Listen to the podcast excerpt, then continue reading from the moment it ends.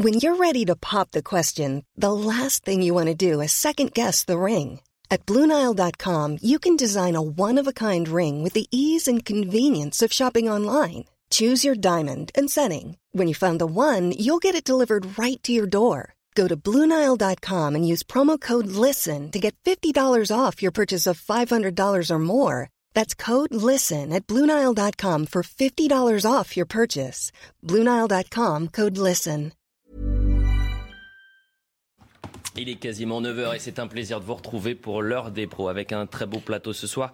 Ce matin, je suis déjà à l'heure des pros 2 ce soir, je dis. Éric Brocardi, merci d'être avec nous, porte-parole des sapeurs-pompiers de France. Euh, c'est important de vous avoir ce matin parce qu'on va revenir sur cet euh, incendie du siècle euh, en Gironde. C'est comme ça que les experts euh, le, décrivent et Mmh. le disent. Et on a besoin de comprendre ce qui se passe. On a besoin de comprendre si on a suffisamment de moyens. On a besoin de comprendre comment on peut circonscrire cet euh, incendie. Et on a énormément de témoignages. On a vu des et on, on félicite les équipes qui sont sur le, le terrain. On sera avec Clémence Barbier dans un instant, qui est notre reporter. Et, et vous allez voir ces témoignages du week-end et on, on va ressortir les séquences les, les plus fortes. François Calfon, bonjour. Bonjour. Merci d'être avec nous, membre du bureau national du Parti socialiste.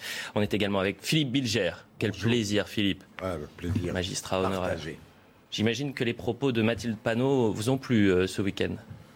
Indigné. Je n'ai pas été surpris. Tout. Ah bon, vous n'avez pas été Non, mais la surprise serait que tout à coup, elle ne fasse pas dans l'outrance et, et l'aberration. euh, jusqu'à maintenant. J'ai l'impression que à chaque fois. maintenant, elle ne nous déçoit pas. Oui, mais c'est chaque jour suffit sa peine. C'est un peu, Oui. c'est un peu ça. Mais- que mais- la ligne rouge est à chaque fois un peu plus franchie. En même temps, je n'aime pas m'indigner. Je, euh, je veux dire, j'ai une sorte de, hum, mais pas de condescendance, presque de pitié intellectuelle. Je vois une femme qui a un rôle décisif à la tête du groupe LFI et qui ne parvient pas, pour l'instant, à l'assumer de manière convenable. Elle croit que l'outrance est la porte de sortie. On est également Je avec pense euh, qu'elle progressera. Pierre Gentillet. Merci d'être avec nous, euh, Pierre. Euh, Julien Aubert euh, sera sur ce plateau dans un peu plus euh, d'une demi-heure. Les Républicains, c'est ils sont passés où Qu'est-ce qui se passe. Ah oui. Robert a donné une interview euh, assez Très- intéressante. très bonne. sur Pas euh, très les longtemps. Républicains. Ça Il appelle à ce que Laurent Wauquiez devienne président des Républicains et finalement il, Et l'attitude par refuse. rapport au RN, ça sera intéressant de voir. Ah bah vous lui poserez toutes les questions, Pierre. Bah, Julien Julien Aubert ne part pas et Laurent euh, Wauquiez se défile. Quoi. Avant de commencer, on va faire un point sur l'actualité avec vous, Mathieu Rio. Bonjour Mathieu. Une apocalypse de chaleur prévue en France aujourd'hui. 15 départements de l'Ouest sont placés en vigilance rouge canicule sur toute la façade atlantique, de la Bretagne au Gers. 51 départements sont en vigilance orange. Météo France anticipe l'une des journées les plus chaudes jamais enregistrées. La moyenne nationale sera de 37 degrés. On, on écoute les explications d'un prévisionniste chez Météo France. Ça a en fait des conséquences très concrètes sur la vie des gens. Pour, dire les choses autrement, plus on va vers le rouge, plus la vie des gens est perturbée et moins on est dans, un, dans une vie quotidienne normale. Là, on va avoir une situation euh, totalement anormale qui va certainement avoir de nombreuses répercussions et de perturbations sur les départements vigilance rouge. À partir de mercredi, elle se réfugiera probablement dans la région uniquement du sud-est, mais la plupart des régions euh, en France ne parleront plus de canicule, au moins pour quelques jours. Et les incendies regagnent du terrain en Gironde. Près de 13 000 hectares ont déjà brûlé. Le ministère de l'Intérieur a annoncé des renforts avec 200 pompiers et trois avions bombardiers d'eau supplémentaires. À Thèse de la Bûche, le feu est arrivé à la mer et se dirige vers le sud. Écoutez le sous-préfet de Gironde et le maire de la ville. À un certain moment, des flammes de plus de 100 mètres de haut sur euh, une longueur de 1 km. Voilà, c'est pour vous dire la violence, effectivement, euh, du feu à, ce moment-là. Donc c'est une, situation- c'est une situation évidemment euh, qui est inquiétante. La situation météorologique ne nous est pas véritablement non plus euh, favorable sur les jours qui viennent. Nous allons faire une population qui se démène également, qui ne va rien lâcher sur son territoire, même si nous avons déjà lâché 3900 hectares, mais on va continuer à, se battre sans faille, hein, de, pied à pied, pain à pain, euh, on va, on va rien lâcher, on peut pas, on peut pas accepter euh, évidemment ce que la nature est en train de nous, de nous, de, faire, bien sûr. Laurent Vauquier renonce à la présidence des Républicains. Il l'a annoncé hier sur Facebook. Le président de la région Auvergne-Rhône-Alpes met le cap sur 2027 pour constituer, je cite, une alternative et consacrer toute son énergie à la refondation du pays. Le successeur de Christian Jacob doit être désigné lors d'un congrès à l'automne. Et on se quitte. Avec cette dernière image, Elliot, Jennifer Lopez et Ben Affleck se sont dit oui. Les deux stars se sont mariés samedi dans le Nevada, 18 ans après la fin de leur première relation. La chanteuse de 52 ans a choisi de prendre le patronyme de son mari. Elle sera donc pour l'état civil Jennifer Affleck. Vous avez bien fait de rappeler cette toute dernière information. Je sais que Philippe Bilger est très attentif à Ben, la situation beaucoup. amoureuse de, de Jennifer Lopez. J'aime beaucoup Ben Affleck. Ah, vous préférez Ben Affleck? Ça ne veut pas dire que Non, je non, déteste physiquement l'autre. Bon, un peu de sourire avant de, de parler de cette actualité euh, très lourde. Et les images qu'on va voir sont euh, impressionnantes. Les mots de Jacques Chirac, il y a 20 ans, notre maison brune brûle, résonne euh, aujourd'hui. L'incendie du siècle, je le disais tout à l'heure pour ce département, en Gironde, selon les experts, continue de se propager. Deux zones sont euh, touchées. Euh, donc euh, la Thèse de Bûche et l'Andiras. On, on va essayer de comprendre parce que 14 000 hectares, ça ne parle pas forcément euh, aux téléspectateurs. Moi, je ne sais pas ce que représentait 14 000 hectares. Alors on, on a essayé de, de faire le comparatif avec les, les plus grandes villes de France. Euh, regardez, par exemple Paris. Paris, c'est un peu plus de 10 000 hectares. C'est comme si Paris et sa proche banlieue étaient réduits ensemble. Marseille, qui est euh, donc euh, la, ville la plus étendue de France, 24 000 hectares. Vous avez plus de la moitié donc euh, de, Marseille qui serait tombée sous, les, sous les flammes. Et Bordeaux, la plus grande ville à, proximité de cet incendie, c'est comme si quasiment trois Bordeaux avaient été détruits. Alors on va faire le point sur ce qu'il s'est passé ces dernières heures avec Sandra Chiombo et ensuite on, en parle avec vous, Éric Brocardi, porte-parole des sapeurs-pompiers de France. En Gironde, la mobilisation des pompiers ne faiblit pas. Depuis mardi, plus de 14 000 hectares de forêt sont partis en fumée, avec des flammes atteignant parfois des hauteurs dantesques. Des flammes de plus de 100 mètres de haut sur euh, une longueur de 1 km. Les moyens se sont immédiatement adaptés et reroutés pour effectivement contenir ce feu et éviter effectivement qu'il poursuive sa route euh, vers le sud. Parmi les moyens à disposition des pompiers pour éteindre un incendie, les feux tactiques. Ils brûlent la végétation autour des flammes pour supprimer des combustibles situés sur sa trajectoire. Quand on vous parle de combat pied par pied, pain par pain, c'est vraiment ce qui se passe. Chaque matin, chaque après-midi, chaque soir, chaque nuit, on a un sentiment toujours de motivation, d'envie d'y aller. Les prochaines heures s'annoncent comme les plus difficiles pour les soldats du feu déployés sur le terrain, mais la motivation reste intacte. Dans le combat, il n'y a pas de fatigue. On essaie de se concentrer sur nos forces. 1200 soldats du feu sont mobilisés sur deux fronts en Gironde. 200 pompiers venus de toute la France sont arrivés en renfort ces dernières heures. De nouveaux moyens terrestres et aériens ont également été déployés. Éric Brocardi, est-ce que vous avez euh, déjà vu un, feu de cette euh, in- intensité, de cette violence? On entendait le- les explications du sous-préfet dire que euh, les flammes atteignaient 100 mètres de haut. On n'arrive même pas à, imaginer comment on peut arriver à une telle situation. Des feux de 2003, des feux de 2016. euh, euh, Aujourd'hui, cette année, l'année dernière, c'était Gonfar- Gonfaron, pardon, dans le Var. Là, cette année, malheureusement, c'est la Gironde. Euh, là, je crois qu'on est sur deux sinistres effectivement extrêmement importants qui mettent en tension tout le système opérationnel. Euh, ce qu'il faut dire, c'est que effectivement, tous les, tous les qualificatifs pardon, sont bons pour euh, euh, montrer le combat et la dé- détermination des sapeurs-pompiers euh, sur place. Parce qu'on a toujours l'impression que finalement, ça, ça ne va pas ou qu'on ne le contrôle pas. Mais bien au contraire, je pense que si aujourd'hui on a des difficultés, elles s'expliquent par des événements qui sont autour de nous et que nous n'arrivons plus à maîtriser tellement l'ampleur est, est là. C'est-à-dire déjà d'une part les événements météorologiques. Aujourd'hui, on va avoir un vent qui va partir du nord-est, qui va ressouffler du sud-est et qui va changer de sens, qui va partir de l'ouest. Donc aujourd'hui, on est vraiment dans des situations où, ben voilà, j'avais un collègue de la Gironde, un officier de sapeur-pompier, qui m'appelait euh, il y a dix jours de ça et me dit il y a, il y a quelque chose qui va pas. On sent que à un moment donné, il va y avoir euh, beaucoup plus de vent que d'habitude parce qu'aujourd'hui, le- la végétation ne réagit pas de la même manière. Donc Mm. tout avait déjà été acté et mis en place pour, de manière prévisionnelle, euh, prévenir ce genre d'événements. Sauf que l'ampleur aujourd'hui des événements et que ça se passe en feu de forêt comme en inondation, faut que à un moment donné, on est, on est face à ce dérèglement climatique qui n'explique pas forcément tout, mais on va dire qu'il explique déjà 90% du phénomène. Et les 10% restants par rapport à tout cela, c'est l'attitude de l'humain. Parce qu'aujourd'hui, le meilleur allié des sapeurs-pompiers, ça reste le comportement du citoyen dans des situations où on exige de la vigilance et de la prudence. Mm. Nous manifestons, nous, la Fédération nationale des sapeurs-pompiers de France, pour un secrétariat d'État à la protection civile pour éduquer le citoyen. Aujourd'hui, on en parle parce que ce sont les feux de forêt. Je reviendrai en septembre ou en octobre, je l'espère pas, mais pour parler des inondations ou pour un autre phénomène. J'étais venu pour la grêle. Bien sûr. Nous étions venus auparavant aussi pour reparler des feux de forêt parce que on a une mémoire sélective de 80 jours environ qui nous parfois nous, nous empêche de, re- de, de repenser à ce qui s'est passé il y a 4-5 mois. Mm.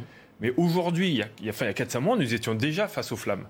Or, les flammes aujourd'hui, les sapeurs-pompiers les rencontrent du 1er janvier au 31 décembre. Mais ce que vous me dites ne me rassure pas, c'est-à-dire que le plus dur est à venir en Oui. fonction des conditions météo. C'est-à-dire qu'aujourd'hui, on ne peut pas imaginer que ce feu soit circonscrit. Aujourd'hui, pour l'instant, il ne s'agit pas d'anticiper trop rapidement euh, l'utilisation d'un vocabulaire en lien avec une notion technique sur le terrain. C'est-à-dire que bien sûr qu'on voudrait dire, bah voilà, le feu est fixé, le feu est circonscrit, le feu est éteint. Mais aujourd'hui, ce n'est pas le cas. Parce qu'on le voit, les données météorologiques nous empêchent de le dire et d'avancer correctement sur ce sujet-là. Donc, effectivement, on y va avec beaucoup, beaucoup de prudence. Imaginez à un moment donné que le commandant des opérations de secours s'avance un peu trop dans la terminologie Mhm. pour dire, bah voilà, c'est bon, le feu est fixé, et puis finalement, il repart de plus belle avec ce que l'on constate aujourd'hui. Bien sûr. Donc toute cette agilité, toute cette précision des sapeurs-pompiers aujourd'hui, c'est la somme de l'expérience du terrain. Parce qu'aujourd'hui, c'est le terrain qui dicte aussi les choses et les événements. C'est aussi toute cette manière de pouvoir articuler autour du préfet l'ensemble Mhm. des acteurs qui permettent aujourd'hui de déterminer dans quel sens et dans quelles conditions on va pouvoir évoluer sur le feu. Je rajoute aussi une chose, c'est que aujourd'hui, en fonction de là où vous vous trouvez en France, que ce soit le sud-est, le sud-ouest, les configurations de terrain sont totalement différentes. Aujourd'hui, vous êtes face à des moyens qui peuvent difficilement pénétrer en forêt. Parce que le sol, ça reste du sable. On le sait, il y a la dune du Pilat à côté. Aujourd'hui, les fougères telles que vous les voyez montent à hauteur d'homme. C'est compliqué de pouvoir s'aventurer sur un terrain comme celui-ci, sachant qu'à tout moment, nous, notre seule ambition, c'est de protéger les personnes, protéger les biens et par de tout ça, protéger les sapeurs-pompiers. Hors de question de les mettre en danger. Donc la solution aujourd'hui, elle est où? Elle est tout simplement de continuer à le lire et de continuer à prépositionner des moyens et engager des moyens. Aujourd'hui, on le fait et on le fait de manière, on va dire, au détriment d'autres départements. Pourquoi? Parce que quand on est en fonction dégradée d'un département à un autre, on va pousser des engins lourds, des Bouches du Rhône par exemple, puisque si porteurs lourds d'eau vont, sont maintenant à- acheminés euh, en Gironde, un porteur lourd, aujourd'hui, c'est 13 000 litres d'eau, deux fois la capacité d'un Canadair. Mais- Sachant que les Bouches du Rhône en ont besoin actuellement pour, d'un point de vue prévisionnel, de pouvoir assurer les prévisions sur le Si terrain. on, vous, et si on vous écoute, Eric Brocardi, la théorie du pire, euh, ce serait que cet incendie d'une extrême violence euh, en Gironde se déclare dans le sud-est, dans les prochains Notre crainte, c'est celle-là. Nous, comment on fait dans ces cas-là? nous vivons sur l'anticipation. C'est notre cœur de job, c'est notre cœur de boulot. C'est-à-dire qu'en gros, euh, on planifie souvent à savoir où est-ce que le feu va se développer à T plus 1, T plus 2, T plus 3, sur un événement, sur un sinistre particulier. Néanmoins, comme nous, avons, nous sommes interdépendants entre les départements en lien avec le point national qui est le centre opérationnel de gestion interministérielle des crises, à chaque fois, nous avons des indicateurs dans chaque département. Est-ce que nous sommes en risque très sévère, exceptionnel, qui prennent en compte ces notions euh, d'assèchement des, des végétaux, qui prennent en compte ces notions de vent, de variation de terrain? Donc tout ça aujourd'hui fait qu'à un moment donné, attention, là il faut garder une réserve parce qu'à tout moment, ça va barder comme on dit chez nous. Et on va partir au baroud comme on dit encore chez nous. Donc ça veut dire que si on dépoile tout simplement un secteur et qu'après on doit obliger de rapatrier l'ensemble des éléments sur zone, ça va être extrêmement compliqué. Donc aujourd'hui, on a une force qui est essentielle et qu'on voit aujourd'hui parce que physique, On arrive à chiffrer, il y a combien de pompiers aujourd'hui qui sont mobilisés en Gironde? Aujourd'hui, vous avez près de 2000 sapeurs-pompiers euh, mobilisés euh, en Gironde, que ce soit, de- je parle des sapeurs-pompiers de Gironde, Ouais. qui soient à la fois sur le terrain de l'intervention et en même temps en caserne, parce que le- les interventions courantes, elles continuent. hein. C'est toujours une intervention toutes les 7 secondes, et qui plus est dans leur zone où il y a beaucoup de touristes hein, actuellement. Alors, ce que je vous propose, c'est qu'on regarde un peu les séquences les plus fortes de, de ce week-end et on va commencer avec celle-ci. Euh, c'est une habitante qui découvre que la zone est, est- est fermée et qui tombe des nues. Regardez. Pas vrai. Si, si, pour le moment, on repart pas. Feu sur caso. Même pas ce soir? Qu'est-ce qu'il raconte Il y a un départ de feu sur le caso pour l'instant. Ah, mais c'est ça. Les alors. pompiers ont, ont demandé de, de stopper. Oh mon petit tout, pourvu que je me le retrouve. Et tout au long du week-end, il y a eu ce qu'on appelle les évacuations. Vous avez quand même 14 000 euh, personnes qui ont été euh, évacuées en urgence euh, pour euh, Alors, évidemment sauver leur vie. Je Allez-y. euh, préviens juste un truc, c'est que euh, il y a deux, il, y a- il faut bien distinguer les choses et la notion de vocabulaire est parfois assez anxiogène pour les gens qui nous écoutent. Il y a eu des évacuations rapides dès les premiers jours. Et après, il y, a plus une notion, il y a plus une notion de déplacer par prévention. Pour la bonne et simple raison que, comme je vous l'ai dit tout à l'heure, il y a une lecture du feu qui doit être faite, qui est compliquée sur ce domaine-là. C'est, c'est vraiment très particulier. qui va nous permettre, comme je l'ai déterminé tout à l'heure, en fonction d'un abac, de terminer où va arriver le feu. Et en fonction, on prend des mesures. Et vous l'avez vu parfois à l'image, il y a des, parfois des villages qui, ont été, qui sont aujourd'hui complètement désertiques, pour autant n'ont pas été forcément touchés, mais on les a on a préservé les populations pour éviter qu'ils soient impactés par les fumées. Extrêmement important pour ne pas rajouter une couche de notions sanitaires, de crise sanitaire là-dessus. Parce qu'on est sur une crise quand même euh, enfin, multimodale, en fait, j'ai envie de dire. À la fois du sanitaire, pour éviter que la population ne soit engagée euh, vers les urgences si on les laisse sous les fumées. À la fois par rapport à l'environnement, pour justement essayer de contenir le plus rapidement le feu. Et aussi une crise qu'on évite aussi d'un point de vue économique et touristique parce qu'on parle des 7 maisons brûlées ou 10 maisons brûlées, mais c'est plus de 3000 maisons qui ont été aussi sauvées par les sapeurs-pompiers. Bien sûr. Aujourd'hui, cette valeur du sauvé, elle doit devenir, dans le cadre de l'avènement d'un secrétariat d'État à la protection civile, un élément aujourd'hui essentiel pour prendre en compte cette valeur du sauvé, afin de permettre de trouver aussi des sources de financement. Autre séquence, la mise en place donc de ces convois de déplacement ou d'évacuation, euh, et je le rappelle ce chiffre, donc 14 000 personnes qui ont été soit évacuées, soit mmh. déplacées par prévention. Regardez comme d'habitude. Vous allez être le régulateur dehors. D'accord Dehors là. C'est vous qui allez mettre en place le cortège. D'accord 10 véhicules. Véhicule de famille, véhicule de police. Véhicule de famille, véhicule de police. D'accord. Direction Caso.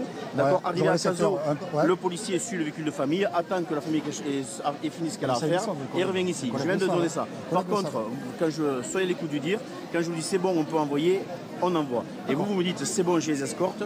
C'est vous qui les escortes qui à votre disposition ici. Il est placé un, un Ok, famille, police. C'est bon Ça marche. Et là, on va commencer la première noria de 12.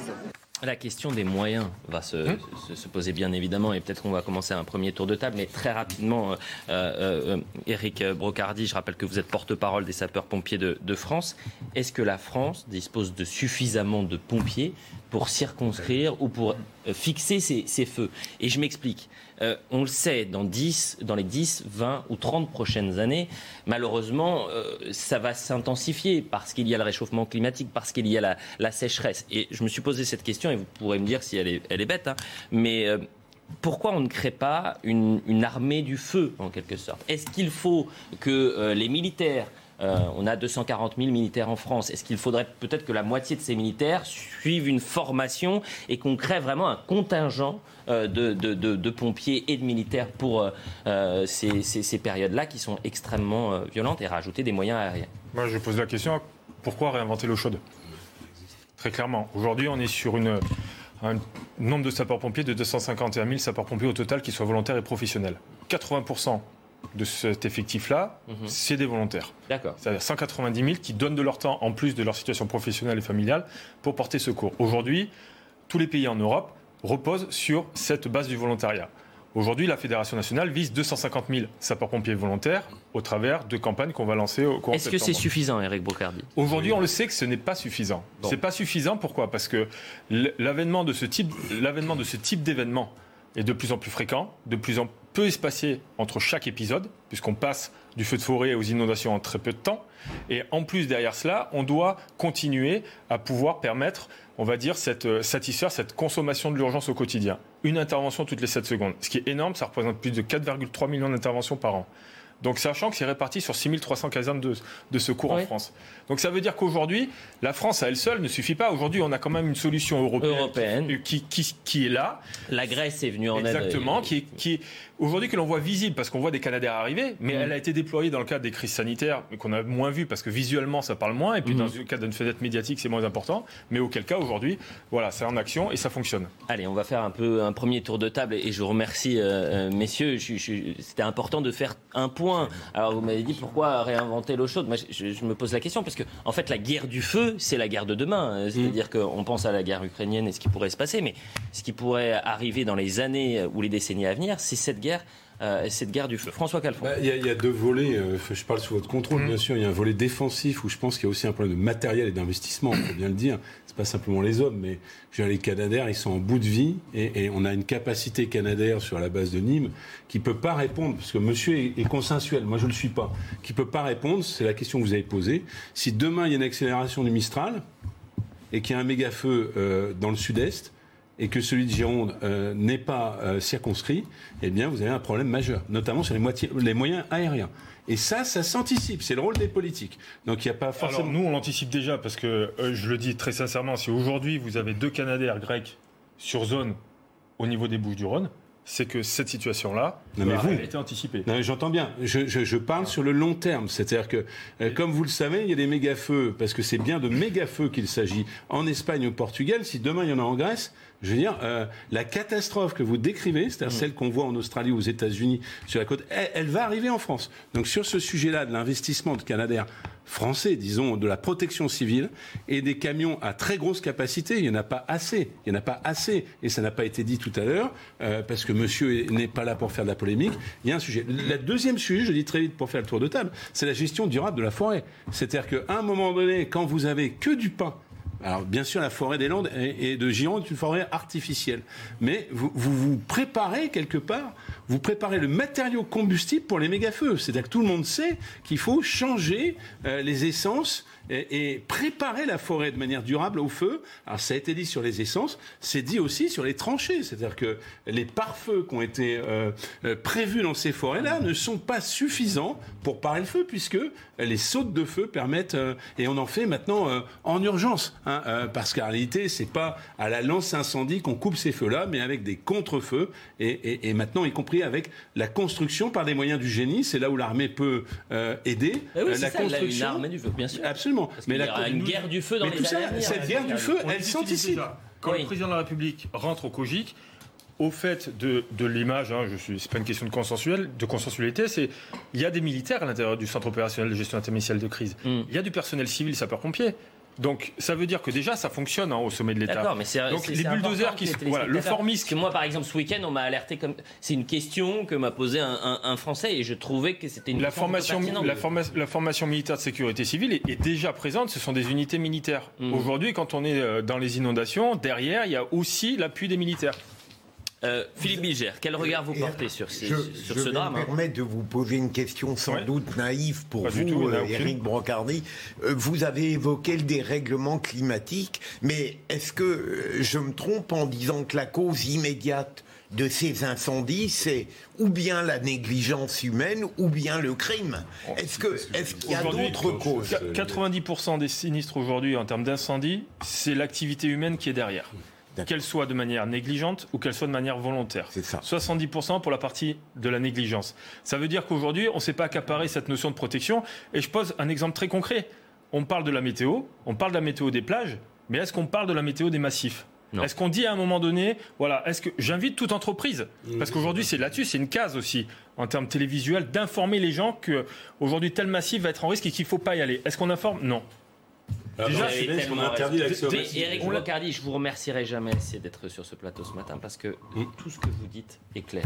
Et que cette- ces précisions-là, elles sont essentielles. Et je peux vous dire que euh, ces prochains jours, il va falloir euh, être présent. Le parce 10 qu'on mars dernier- besoin de ces Le- informations. je rajoute une chose, le 10 mars dernier, nous avons invité l'ensemble, et je dis bien l'ensemble, des candidats à la présidentielle pour parler de protection civile, pour engager cette véritable réflexion qui aujourd'hui pose la question de tout le monde. Mais quand on va arriver en septembre, ça va être quoi? La préparation, excusez-moi du terme, des discours de Sainte-Barbe?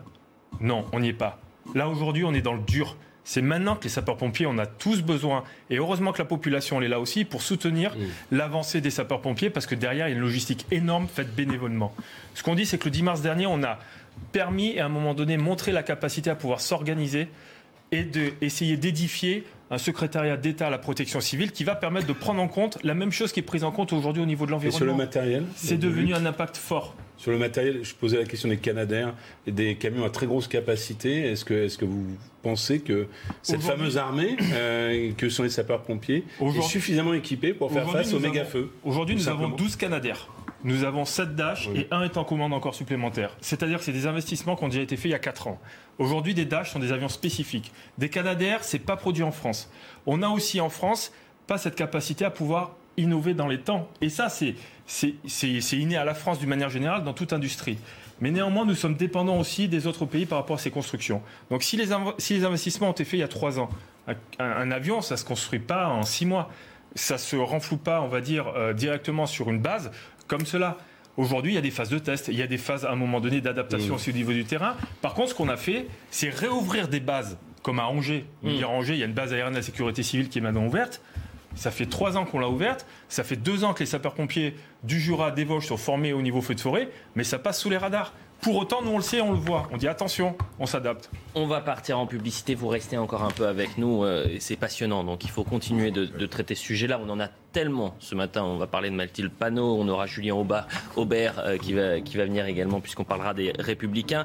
Puis il y a un début de polémique autour de ces incendies, c'est notre confrère Mac euh, Lesgui, vous savez, l'animateur de Gaël M6, qui avait tweeté vendredi, des écologistes se félicitaient il y a un an d'avoir empêché les aménagements souhaités par les pompiers pour protéger la forêt de la teste de bûche. Aujourd'hui, il n'y a plus de forêt. On va essayer de fact-checker ça avec Sandra Chiombo dans un instant, juste après la publicité. Je suis sûr sont contre les, les tranchées par feu. Ah bon Je pense que c'est ça.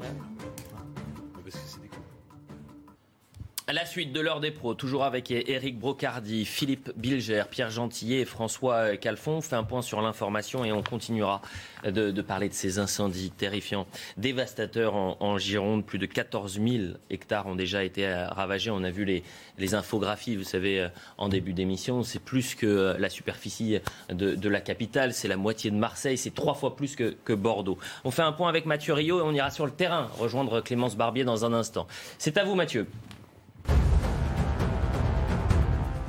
C'est le point culminant de la canicule en France. 15 départements de l'Ouest sont placés en vigilance rouge sur toute la façade atlantique, de la Bretagne au Gers. Des records de température pourraient être battus localement avec une moyenne nationale de 37 degrés. Météo France anticipe l'une des journées les plus chaudes jamais enregistrées dans le pays. Et cette vague de chaleur touche l'ensemble de l'Europe occidentale. L'Espagne ne respire plus depuis une semaine et souffre d'une vingtaine d'incendies. Un pompier est mort hier en luttant contre les flammes à Losacchio dans le nord-ouest du pays. 45 degrés ont été enregistrés dans la région d'Estramadour et 42 degrés à Madrid. 360 personnes sont mortes de la chaleur en 6 jours. Allez du sport à présent, à 35 ans, la Jamaïcaine Fraser Price est sacrée championne du monde du 100 mètres pour la cinquième fois. Longue chevelure jaune et verte aux couleurs de son pays, elle s'est imposée en 10 secondes 67, un record en finale chez les femmes. Merci beaucoup Mathieu. On va rejoindre donc euh, Clémence Barbier qui est euh, avec Antoine Durand. Vous êtes en direct depuis euh, Cazaux et vous donnez la parole ce matin à des bénévoles. Racontez-nous Clémence. Eh bien écoutez, Elliot, euh, vous pouvez le voir sur cette table, des euh, fruits des, ainsi que des pâtisseries, tout ce qu'il faut est ici pour euh, nourrir et donner un peu de réconfort aux pompiers. Mais ce qu'il faut savoir, c'est que ce point, ce site à la base n'est pas ici. Il est situé un peu plus loin au niveau de Cazaux, endroit à évacuer. Et depuis hier soir, nous étions présents à cause de l'avancée des flammes. Eh bien le site a dû être déplacé ici à hippodrome euh, à peu près à un kilomètre euh, d'ici. Donc les bénévoles continuent quand même d'assurer euh, leur mission pour donner un peu de baume au cœur à ces pompiers. Et je suis avec Françoise. Bonjour Françoise, vous êtes bénévole. Racontez-nous un peu qu'est-ce que vous faites pour les pompiers? Écoutez, ici, comme tous les bénévoles, nous sommes Malheureusement, un problème de, de, son. On va essayer de retrouver euh, Clémence Barbier, Antoine Durand, dans, un instant, c'est aussi essentiel. Eric Brocardi, porte-parole des sapeurs-pompiers de, France, euh, ce travail hein, des, bénévoles. Ben, on les remercie euh, jamais assez, mais c'est vrai que derrière chaque pompier, il faut forcément de la force, et cette force, elle est, donnée par ces gens-là qui, qui, se donnent corps et âme pour permettre soit l'alimentation des sapeurs-pompiers, soit tout simplement de les remettre en forme, puisqu'on a vu qu'il y avait même euh, des gens qui étaient là pour les réparer euh, physiquement, si je peux me permettre euh, de m'exprimer ainsi, avec des kinés qui sont mis bénévolement présents. On a aussi le service de santé et de secours médical des sapeurs-pompiers qui est là uniquement pour prendre en, compte la partie des sapeurs-pompiers par rapport au soutien sanitaire, parce qu'on commence à avoir des blessés. Il y en a eu quatre déjà intoxiqués par les fumées. Nous avons mmh. aussi des véhicules qui sont euh, maltraités dans ce genre de conditions. On le voit, ce sont des, pistes qui sont euh, euh, des endroits qui sont difficiles d'accès avec des souches qui forcément demandent réparation.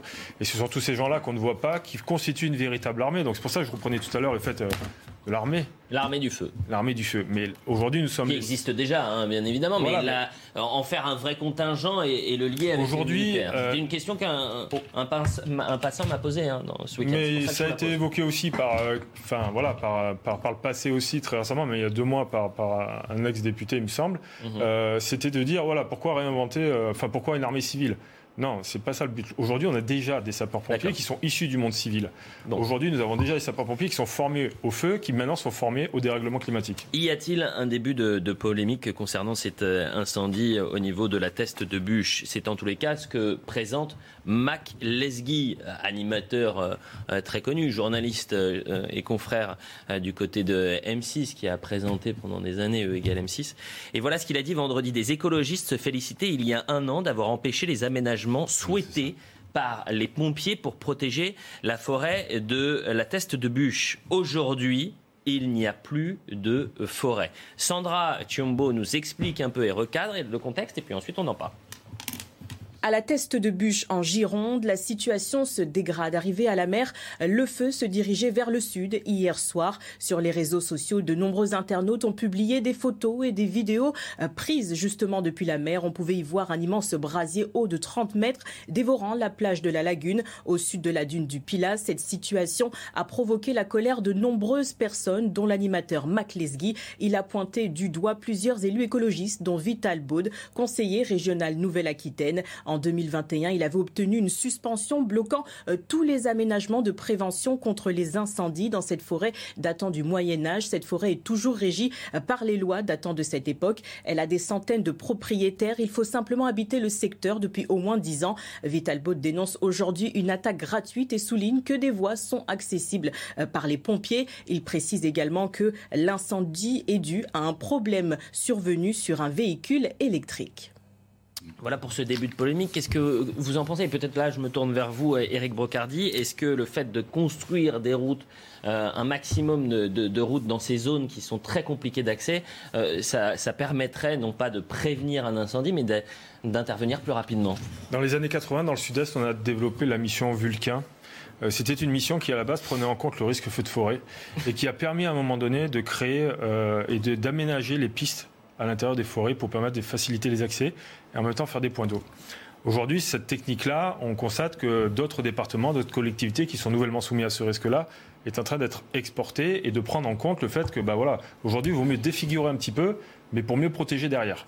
C'est logique et ça paraît tellement évident. Et aujourd'hui, grâce à ces pistes-là, tout le monde joue des espaces euh, forestiers parce qu'on peut y faire du VTT dessus, parce que ça permet d'acheminer facilement les secours.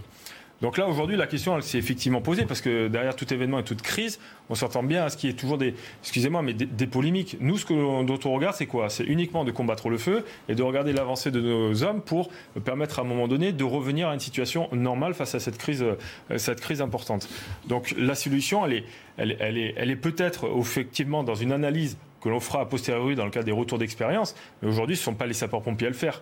Aujourd'hui, nous, nous sommes dans l'action, nous sommes dans l'immédiateté et dans l'anticipation derrière pour qu'aujourd'hui, cet événement-là, en même temps, ne soit pas développé ailleurs. Parce que ça serait ça le plus gros risque et le plus gros drame. Mais votre logique et, le bon sens que vous présentez euh, ne correspond pas forcément au bon sens et à la logique de tous les responsables politiques. C'est ça aussi la difficulté. le terme vulcain est parfaitement Oui, je sais, vous avez souri euh, euh, concernant Vulcain, qui est le dieu de, du feu, du romain du feu et de la forge. On en a beaucoup parlé la semaine dernière, puisque le président de la République préfère qu'on parle de Vulcain plutôt que de Jupiter. François Calfon, cette difficulté entre l'idéologie politique et, les besoins humains et les pompiers qui nous disent qu'il euh, faudrait les écouter religieusement. S'ils veulent construire des milliers de routes, on les construit ces milliers de routes. Bah, écoutez, c'est pas la première fois qu'on a un problème entre l'écologie réelle et l'écologie dogmatique. regardez ce qui s'est passé en Allemagne. Euh, on, met sous pression la France sur sa consommation de carbone et il faut continuer à le faire. Enfin, l'arrêt unilatéral du nucléaire en Allemagne euh, s'est traduit dans un premier temps par la réouverture de centrales à charbon, c'est-à-dire six fois plus de carbone qu'avant. Mm. Six fois plus de carbone qu'avant. Hein. Et on ne parle pas des conséquences euh, de la guerre en Ukraine hein, euh, et de la dépendance au gaz russe qui maintenant fait qu'on importe par bateau du gaz de schiste américain. Mm-hmm. Donc c'est pas la première fois que euh, les écologistes sont, je veux dire, une certaine écologie euh, politique dogmatique et en contradiction avec des intérêts écologiques. Le seul, la seule chose qu'il y a à dire, c'est que sur la forêt, comme sur la prévention des feux, je pense, mhm.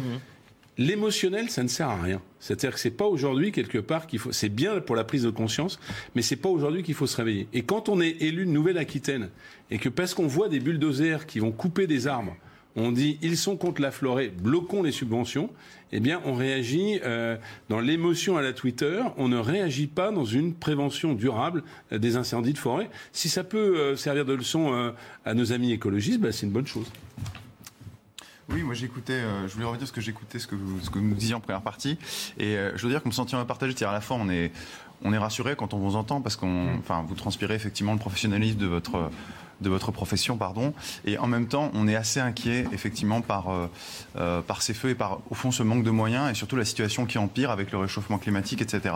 Moi, j'avais deux questions. La première question, c'est euh, est-ce que, au fond, une des solutions, il n'est s'agissant des, effectifs, il n'est pas à trouver dans la coopération européenne? Qu'en est-il aujourd'hui avec les autres pompiers Là, par exemple, est-ce qu'il euh, y a euh, des supports qui sont apportés par euh, les pompiers espagnols Et la deuxième question que j'avais aussi, c'est vous nous disiez, en fait, l'immense majorité des feux sont déclenchés par, au fond, l'activité humaine et 70% par de la négligence. aujourd'hui, on a un dispositif dans le code pénal qui permet de réprimer, ça va de 2 à 5 ans de prison si on n'a pas entraîné la mort, si c'est la mort ça peut aller jusqu'à la perpétuité. Euh, est-ce que vous pensez qu'il faut qu'on aille plus loin là-dedans? Est-ce qu'il faut penser est-ce que vous pensez qu'il faut qu'on aille plus loin aussi dans la dans la prévention? Est-ce que c'est pas ça la difficulté? Et en particulier, moi je vous écoutais, est-ce que vous pourriez nous dire concrètement, concrètement quand c'est de la négligence, comment est-ce qu'il démarre ce feu généralement? C'est c'est des enfants qui, qui jouent, c'est des c'est des c'est des personnes qui font un feu, je sais pas pour pour griller quelque chose. Concrètement, c'est quoi l'essentiel de ces négligences-là? François euh, Éric Brocardi. Il y a concrètement euh, plusieurs origines. C'est effectivement de la négligence due à une mauvaise éducation face au risque. Euh, utiliser des pétards ou des feux d'artifice en plein 14 juillet, c'est, enfin, ça paraît complètement absurde et ubuesque, sachant qu'on a répété à la fois à la télé, et encore merci les chaînes d'infos en continu d'une manière générale pour le répéter, mais visiblement ça va passer en profondeur en termes de, on va dire en termes d'éducation. c'est aussi le fait qu'à un moment donné, bah, dans les voitures, puisqu'il n'y a plus de cendrier, les gens jettent les cigarettes par la, par la fenêtre et déclenche des incendies. Donc ça veut dire que si globalement on n'a pas le réflexe d'avoir un boîtier à cendrier dans sa voiture, ben voilà, ça ne se fait plus. Euh, aujourd'hui, ça c'est du concret, c'est la réalité que l'on rencontre au quotidien. Le fait d'avoir des déchets à l'extérieur qui peuvent provoquer à un moment donné une étincelle, une réverbération sur le verre qui peuvent provoquer un incendie, c'est pas que dans les films, c'est la réalité aussi. Euh, le fait d'utiliser à un moment donné, euh, de dire bah tiens je vais débroussailler parce que c'est l'été, non, on débroussaille avant l'été. Pendant l'été c'est trop tard un, on risque de faire des étincelles. On va utiliser des débroussailleuses qui vont déclencher des étincelles pour peu que ça ripe sur une, pierre, une lame ou quoi que ce soit et qui va provoquer cela. Les barbecues qui sont mal éteints dans le milieu sauvage, et vous savez, euh, les, barbecues sauvages, on a l'impression qu'ils sont éteints en écrasant un petit peu avec le pied parce qu'on n'a plus d'eau, parce que la veille au soir, et eh ben voilà, il aurait fallu l'eau pour autre chose. Mais du coup, le lendemain matin, on s'en va, et derrière, avec l'augmentation des températures, ça commence à s'embraser. Donc c'est tout ça aujourd'hui qu'on dénonce, c'est toute cette négligence-là. Effectivement, le niveau des amendes, le niveau n'est pas assez fort, mais je tiens à dire que euh, pour, euh, pour l'avoir vécu, quand vous tenez euh, des animaux morts dans votre main, calcinés, quand vous voyez les arbres détruits, et que vous dites, bah, ça va prendre du temps, oui, mais pendant ce temps-là, tous les gens qui ont profité de ce domaine de manière très tranquille, aujourd'hui sont pénalisés. Vous mettez des sapeurs-pompiers et la vie en danger des sapeurs-pompiers sur place. On met des gens et des biens qui... Enfin voilà, une maison, c'est crucial pour une famille, c'est leur cœur de vie et on les met en danger. C'est une histoire. Qu'est-ce qu'on fait derrière? On les détruit parce qu'on n'est pas assez négligent. Ce secrétariat d'État que nous défendons, que nous voulons, que nous souhaitons, c'est aujourd'hui une solution qui va permettre d'influer directement sur le quotidien des Français sans attendre les crises, parce que nous, nous préparons des événements. Eh bien, j'espère que vous allez être entendu, Eric Brocardi, porte-parole des sapeurs-pompiers de, France. Euh, j'espère vous retrouver dans, dans, les prochains jours. Je sais que euh, parce que votre analyse et votre expertise est euh, essentielle. On va écouter quand même deux réactions politiques ce matin concernant ces incendies. Olivier Véran et Nicolas Dupont-Aignan, qui ont une vision complètement différente. L'un considère qu'on manque de moyens, l'autre considère qu'on a finalement la meilleure force européenne de pompiers. qui, dit, qui dit vrai? Olivier Véran dit on, on est les meilleurs en Europe. C'est vrai ou pas Eric Brocardi, ah, sans faire de politique. Je ne fais pas de politique, hein, mais je dis une chose, c'est que euh, lorsqu'on déplace des sapeurs-pompiers en Australie pour offrir une œil expert des sapeurs-pompiers de France en Australie lorsqu'il y a eu les, Big Fire, comme il disait, ça veut dire qu'on excelle là-dedans. Et je dis, euh, je dis on excelle là-dedans.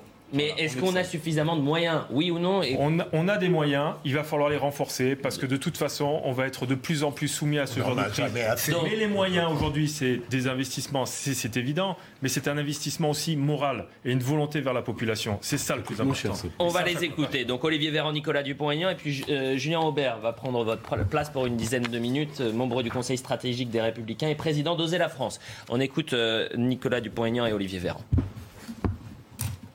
La France a acheté des avions qu'on est obligé d'aller remplir, qui doivent se poser pour être remplis, les fameux Dash, alors que les Canadaires avaient l'avantage immense de pouvoir prendre l'eau tout de suite en se posant sur des lacs. C'était un outil efficace. Euh, les pompiers sont écœurés, écœurés. Alors il y a un moment dans notre pays qui a le plus fort taux de prélèvement obligatoire et qui a le niveau de dépenses publiques le plus élevé comment on n'est pas capable d'avoir les outils pour lutter contre les feux Nous sommes déjà le pays européen qui dispose de la plus grosse flotte euh, aérienne pour lutter euh, face aux, incendies et nous avons trois nouveaux avions qui sont euh, commandés ou en instance de livraison et d'autres qui viendront dans les, dans les années à venir, évidemment, pour moderniser encore davantage. Et puis, que ce soit les hélicos ou les avions, ils sont dotés de capacités de propulsion d'eau qui sont plus importantes que ce que nous avions auparavant. Ben, ça ne suffira pas, euh, je dirais, euh, pour empêcher qu'il y ait des incendies. En revanche, avoir des outils modernes pour lutter contre les incendies, ce qui est le cas de la France, avoir surtout des pompiers dévoués, euh, c'est absolument indispensable face à cette chaleur ambiante qui monte, à ces épisodes de canicule et à ces embrasements d'épinades et des forêts. Julien Aubert nous a rejoint sur ce plateau. Merci d'être avec nous. Je rappelle que vous êtes membre du Conseil stratégique des Républicains et président d'Oser la France.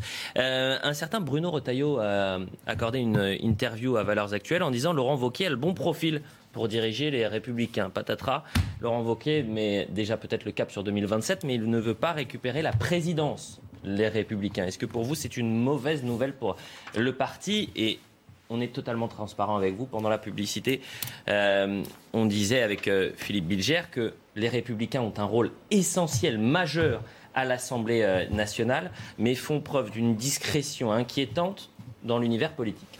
Expliquez-nous pourquoi.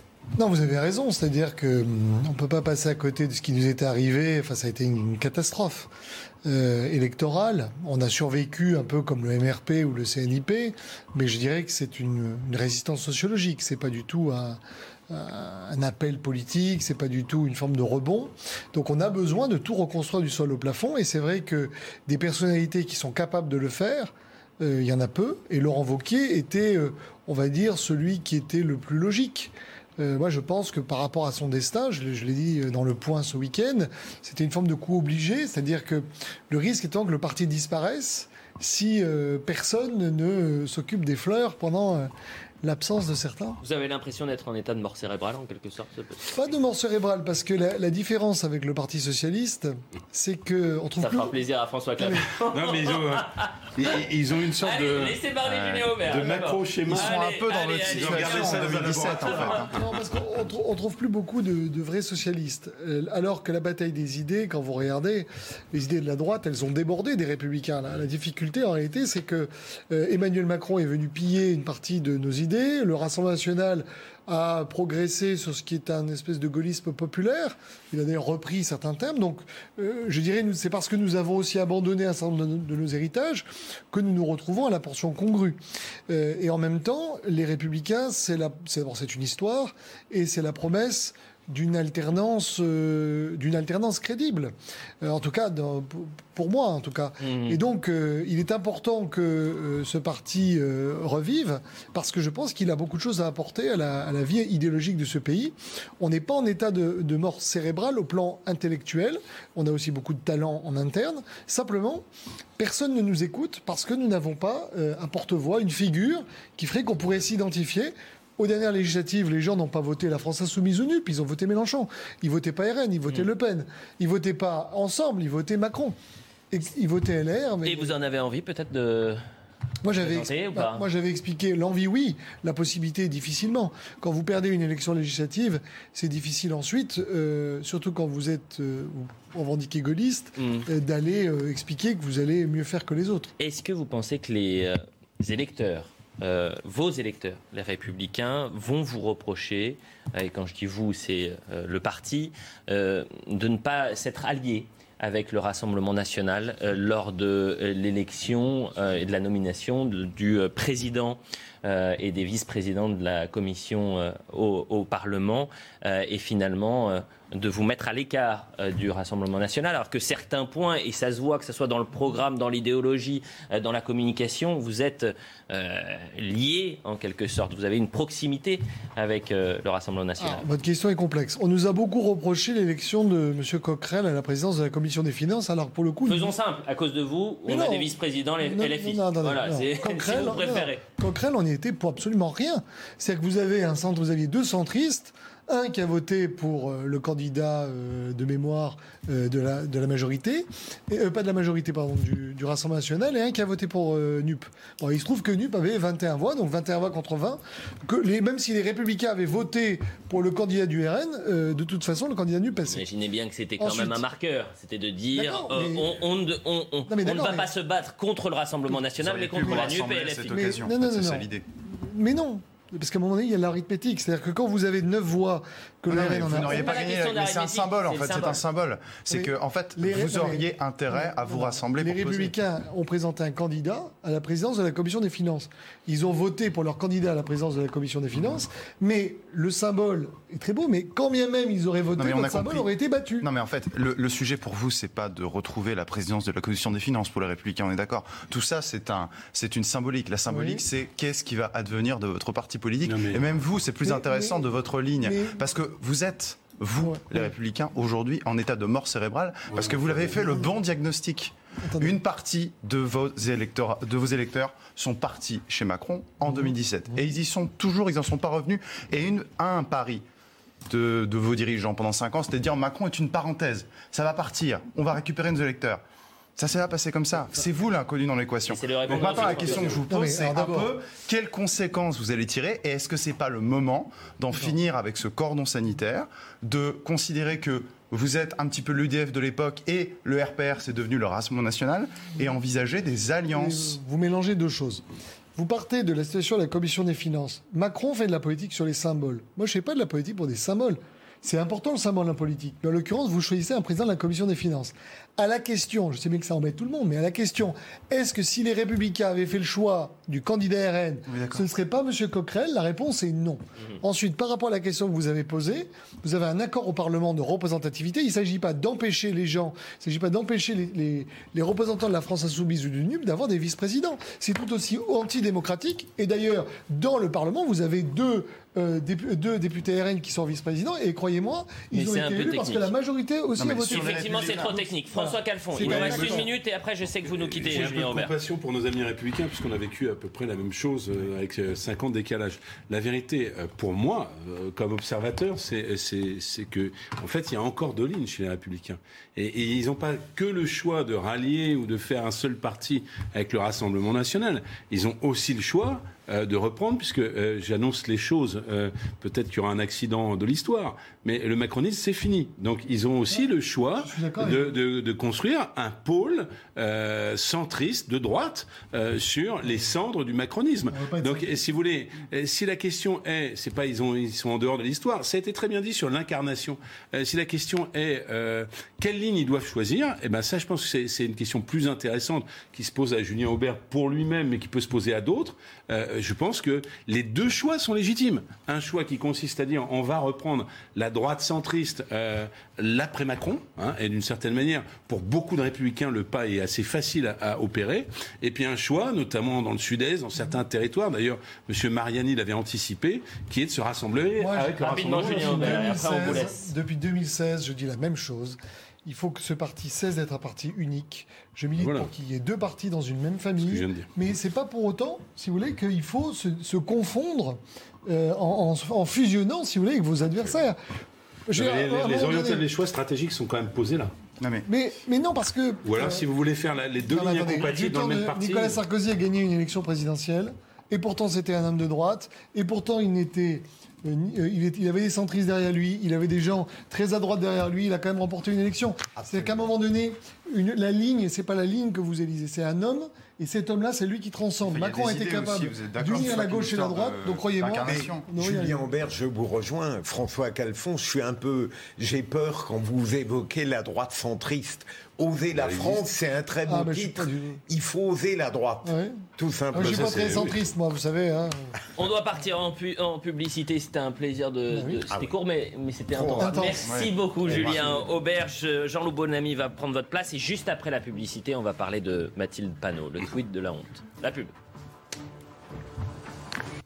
La suite de l'heure des pros avec euh, Philippe Bilger qui est toujours avec nous, Pierre Gentil et François Calfon et Jean-Loup Bonamy nous a rejoint. Merci Jean-Loup d'être avec nous, philosophe et, spécialiste en, géopolitique. Dans un instant, la nuance arrive. Bah, bah, ah, c'est vrai. la nuance. C'est le centriste. Jean-Loup, vous voyez, c'est mon Jean-Loup en même temps.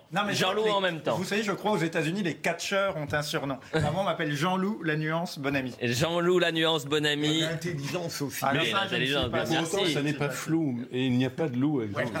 Exactement. on va faire, euh, on va parler de Mathilde Panot dans un instant. On a du mal à savoir quelle est la ligne rouge euh, pour la France insoumise. Dans les déclarations. dans le panneau, c'est le mot. Bon, évitons les jeux de mots et parce que c'est un sujet sérieux. On fait un point sur l'information et on parle de Mathilde Panot dans un instant. Les gendarmes mobilisés en Gironde pour lutter contre le risque de pillage. Face aux deux gigantesques brasiers qui sévissent dans le département, des centaines de personnes ont dû évacuer leur maison. Les forces de l'ordre ont mis en place des barrages routiers et des patrouilles. Les explications du commandant des opérations. On assure déjà tout ce qui peut être convoyage de demandes particulières, euh, donc avec autorisation des pompiers hein, pour entrer sur les zones dites dangereuses.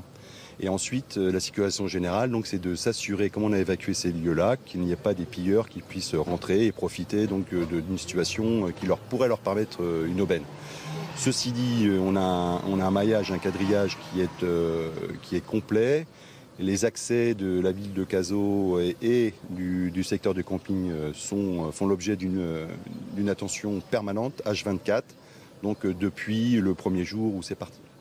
Une apocalypse de chaleur prévue aujourd'hui en France. 15 départements de l'Ouest sont placés en vigilance rouge canicule. Ces températures extrêmes perturbent le quotidien de tous, mais de bons gestes existent. Un médecin nous livre ses conseils. Écoutez. Il faut se rafraîchir euh, régulièrement à la nuque, euh, les avant-bras. Et si on a l'occasion, euh, il faut prendre une douche à température normale plusieurs fois par jour. si on a la chance d'être à la plage, il faut éviter les bains de soleil en, plein, en plein cagnard. Et puis, si on est en ville, ce serait bien que les maires des grandes agglomérations, en attendant que les îlots de fraîcheur poussent comme les arbres, ce serait bien qu'ils fassent des, promotions sur les séances euh, de cinéma parce que les salles de cinéma sont climatisées et, eh bien euh, il faut aller dans un endroit frais euh, au moins deux heures, deux heures par jour ou même plus si, si on peut. Le Royaume-Uni en alerte rouge pour chaleur extrême pour la première fois de son histoire. Les températures dépasseront parfois les 40 degrés comme à Londres. Dans ce pays, les infrastructures ne sont pas adaptées à de telles chaleurs. Les autorités ont prévenu que certaines routes pourraient fondre et que, des lignes de train pourraient être interrompues. En Ukraine, Volodymyr Zelensky limoge deux hauts responsables, la procureure générale et le chef des services de sécurité. Certains de leurs subordonnés sont soupçonnés de trahison au profit des Russes. Dans le détail, les autorités ukrainiennes enquêtent sur plus de 650 cas de soupçons de trahison par des responsables locaux.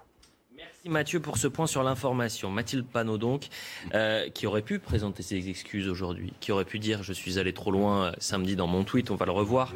Il y a 80 ans, les collaborationnistes du régime de Vichy ont organisé la rafle du Veldiv. Ne pas oublier ces crimes aujourd'hui plus que jamais avec un président de la République qui euh, rend honneur à Pétain et 89 députés du Rassemblement national. Écoutez ce qu'elle a dit ce matin, puisqu'elle persiste et signe, et ensuite on en parle.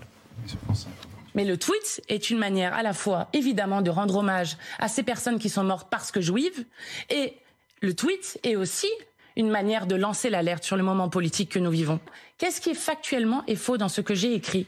Donc oui, il y a un moment de commémoration et d'union sur la mémoire euh, de ces personnes qui sont mortes parce que juives, qui est extrêmement important, mais il y a aussi une question autour des responsabilités qui doit être posée, parce que si les responsabilités ne sont pas posées, alors nous pouvons reproduire des crimes abominables, et, euh, c'est ce sur quoi je lançais l'alerte euh, à ce moment-là. Et une dernière.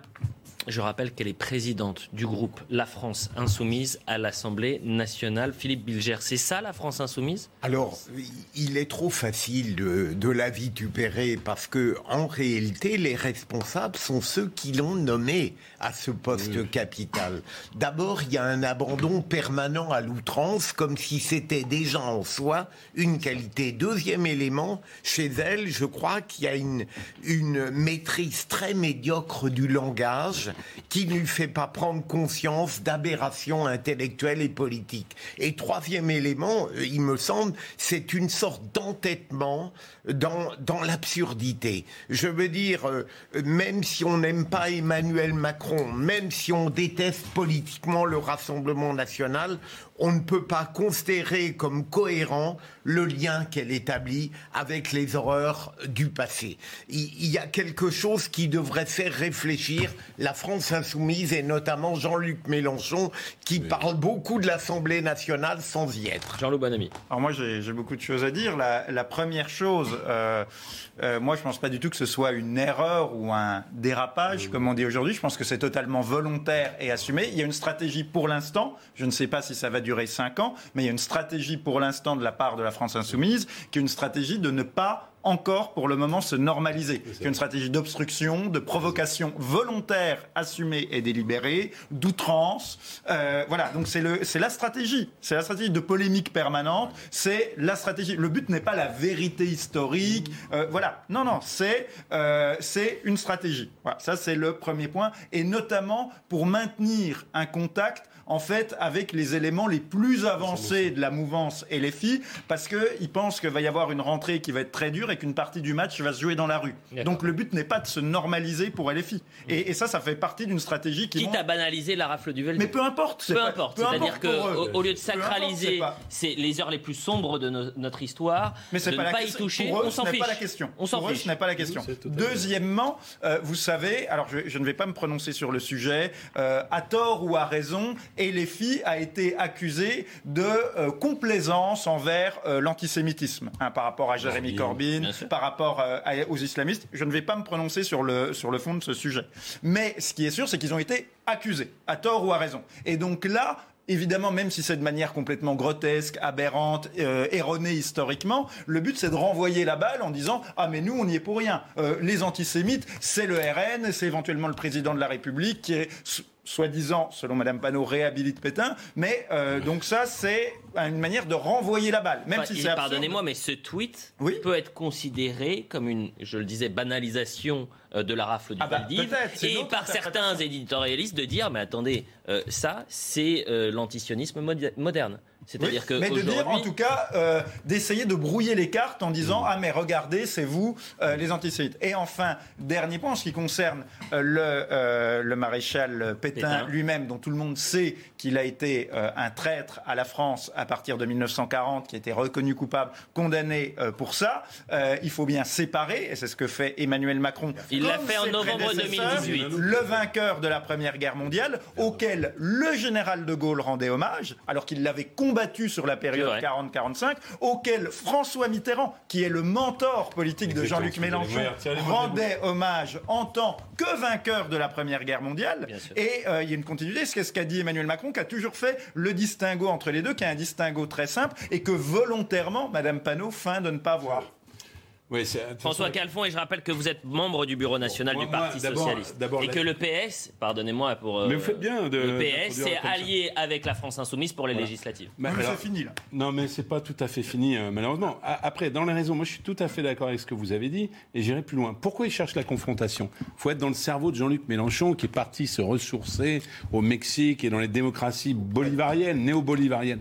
Parce que euh, on y croit ou on n'y croit pas. Mais Jean-Luc Mélenchon souhaite qu'on retourne nos urnes. Hein, euh, et il utilise cette outrance verbale pour adosser, accoler ses alliés de circonstance, et j'ai envie de dire un peu de force, euh, c'est-à-dire les socialistes et les verts, à sa radicalité. C'est-à-dire que euh, les, députés socialistes élus dans cette alliance, hein, les malgré nous de cette élection, ne souhaitent pas forcément retourner devant les urnes. Jean-Luc Mélenchon, c'est un peu différent. C'est-à-dire que, alors ça peut paraître bizarre, mais euh, au début de cette élection présidentielle, il était compté entre 8 et 10 et il finit à plus de 20% Et donc il se dit que dans une situation qu'il considère comme pré-révolutionnaire, c'est son logiciel, il faut antagoniser, confronter euh, systématiquement pour gagner la une, pour gagner le match et écraser le match à gauche et occuper, c'est ce qu'il fait ce matin, occuper l'espace politique. D'ailleurs, est-ce que c'est un dérapage ou non? Je lisais un tweet de Jean-Luc Mélenchon qui est plus subtil que celui de Madame Panot, ça c'est vrai, mais qui va exactement dans le même sens. Alors, bien évidemment, et ça a été dit euh, tout à l'heure, euh, Madame Panot, son tweet, il est vraiment, on pourrait en faire un exégèse pendant des heures. Le mot juif n'est même pas prononcé. Hein. C'est tout à fait incroyable. Euh, au moment d'une commémoration, ça Jean-Luc Mélenchon le fait aussi, on crée une polémique parce que cette commémoration, finalement, euh, peut leur poser euh, euh, et on parle Moins de la commémoration même. Absolument. et donc on se retrouve finalement à relativiser tout ça et à attirer l'attention sur Jean-Luc Mélenchon. Écoutons votre premier secrétaire, Olivier Faure. Eh ben, il a la réaction ce matin. On va voir si vous êtes d'accord avec lui. J'en suis très heureux. Écoutons-le.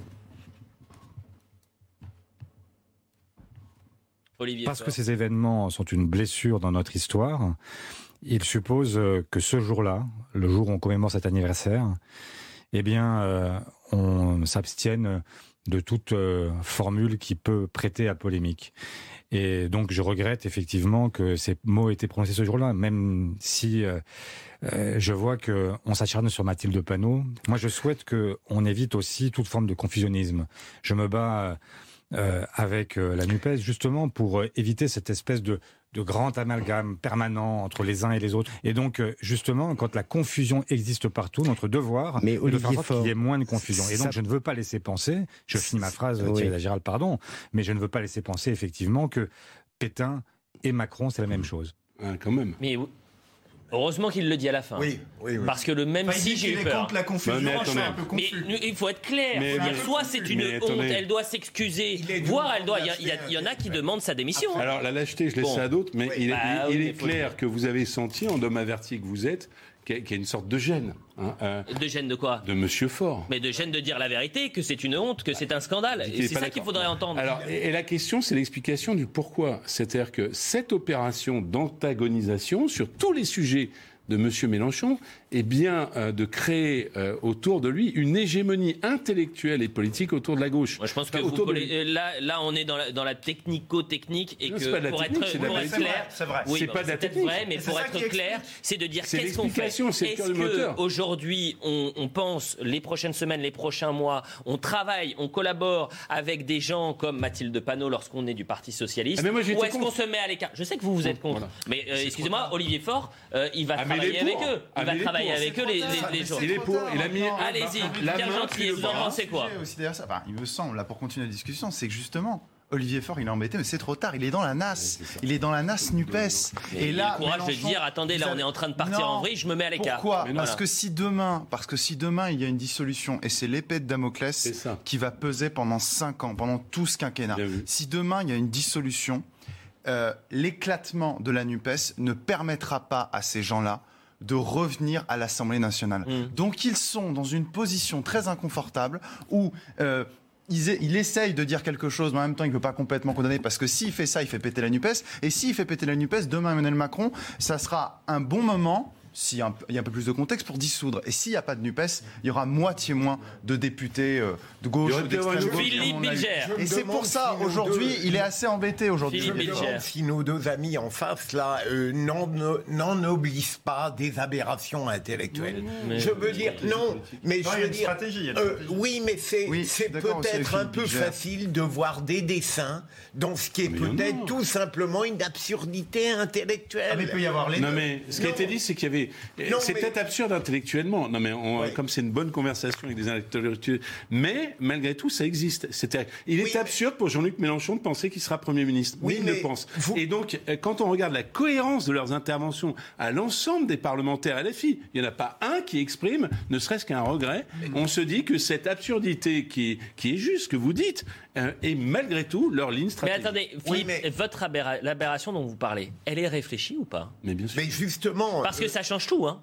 C'est-à-dire que là, si vous faites de, et je me répète, si vous faites de la rafle du Veldiv sorte de, non pas d'un fait anecdotique, loin de là, mais si vous banalisez au lieu de sacraliser, et que dans un même tweet, vous comparez euh, euh la rafle du Veldiv, euh, Pétain, que vous mettez dans, la même, euh, dans, dans, le même chapeau en quelque sorte, et avec le Rassemblement national et Emmanuel Macron, c'est que finalement la rafle du Veldiv n'est pas grand-chose pour vous. Mais vous avez raison, Elliot. J'admettrais, j'admettrais plus volontiers que ce soit un dessin réfléchi si le paroxysme de l'absurdité ne rendait pas assimilable par le commun des citoyens une telle outrance. Mais c'est inconcevable. Donc je me demande si ça n'est pas totalement contre-productif.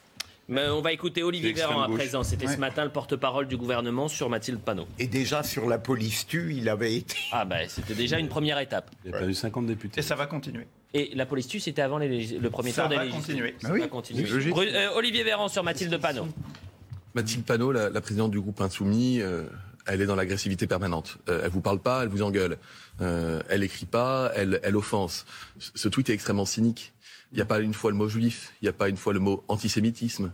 Manipuler euh, ou vouloir tenter de manipuler quelque chose comme la rafle du Veldiv, alors même que le président, en même temps, vous l'avez dit, était en train d'inaugurer, en gare, dans l'ancienne gare de Pithiviers, un nouveau lieu de commémoration de ce drame humain insupportable qui s'est passé.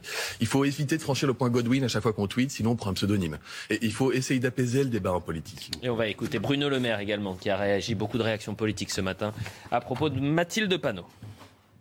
Et j'ai vécu euh, très mal euh, le tweet de Mathilde Panot parce qu'elle joue avec ce avec quoi on ne devrait jamais jouer. La douleur des mémoires. Jouer avec ça, c'est sortir du champ de la politique. C'est sortir du champ de la démocratie. Et j'espère que Mathilde Panot saura revenir sur ses propos. C'est la politique de la France insoumise. Le bruit, la fureur en permanence, le mensonge, la manipulation, les excès. Et ce tweet est finalement dans le droit fil de ce jeu du bruit et de la fureur. Mais la France a besoin de tout, sauf de bruit et de fureur. Elle a besoin de calme, elle a besoin d'apaisement et elle a besoin de raison.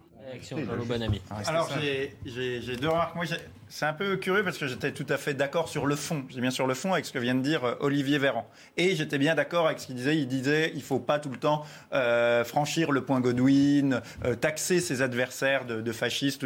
Et j'étais tout à fait d'accord avec lui.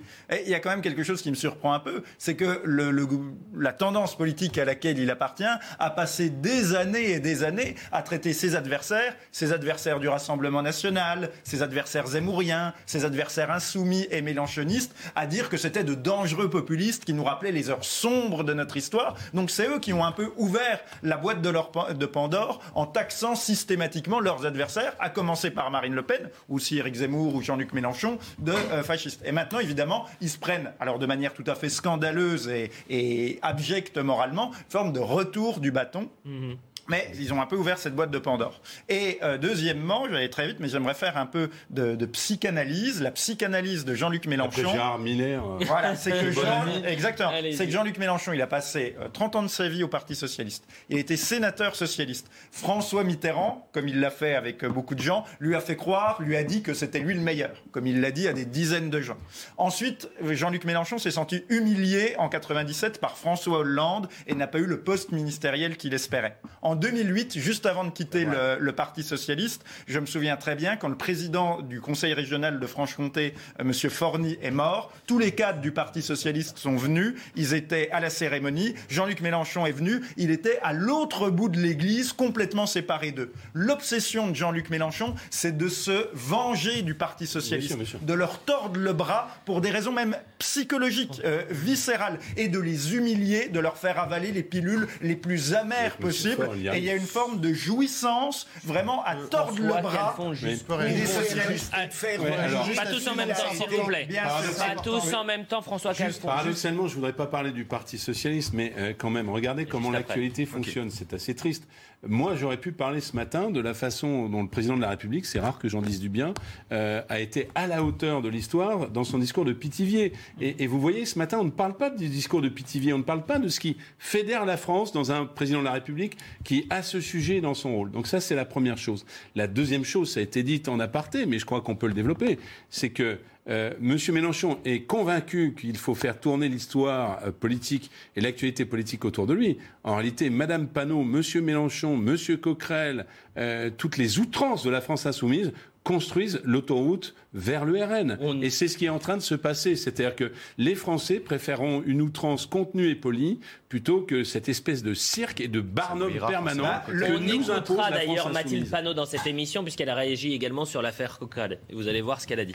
Philippe. Juste un tout petit mot, si vous me permettez. Bien sûr, Je n'étais pas tout à fait d'accord avec l'analyse de Jean-Loup Benny parce que euh, qui est effectivement un, petit sentiment de jouissance. Aujourd'hui, la vengeance de, Mélenchon, elle est énorme. C'est, il tient le Parti socialiste dans sa nasse, alors qu'avant, il était minuscule. Moi, je pense qu'à un moment, il faut aussi parler de politique politique. Pardonnez-moi. C'est Jean-Luc Mélenchon, s'il a fondé son parti politique, il l'a aussi fondé sur un créneau, sur un clivage politique bien particulier et qui est au départ la pas le, la trahison, en tout cas si, le revirement du Parti socialiste par rapport à ce qu'il était euh, auparavant. Et en particulier la ligne de Mélenchon, c'est une ligne de rupture vis-à-vis du libre-échange, vis-à-vis du libéralisme, là où beaucoup d'électeurs de gauche, socialistes notamment, n'ont pas supporté les trahisons du début des années 80. Souvenez-vous, moi j'étais pas né, mais en particulier les ruptures de 82 et 83, les tournants de la rigueur. Donc ça, en l'occurrence, c'est une ligne idéologique que porte Jean-Luc Mélenchon. Mais auquel il a participé pendant euh, oui, avec des par rapport à ce qu'on a parlé. Oui, oui. Et d'ailleurs, vous faites bien de remarquer qu'il a été sénateur socialiste. Et sénateur socialiste, c'est pas rien.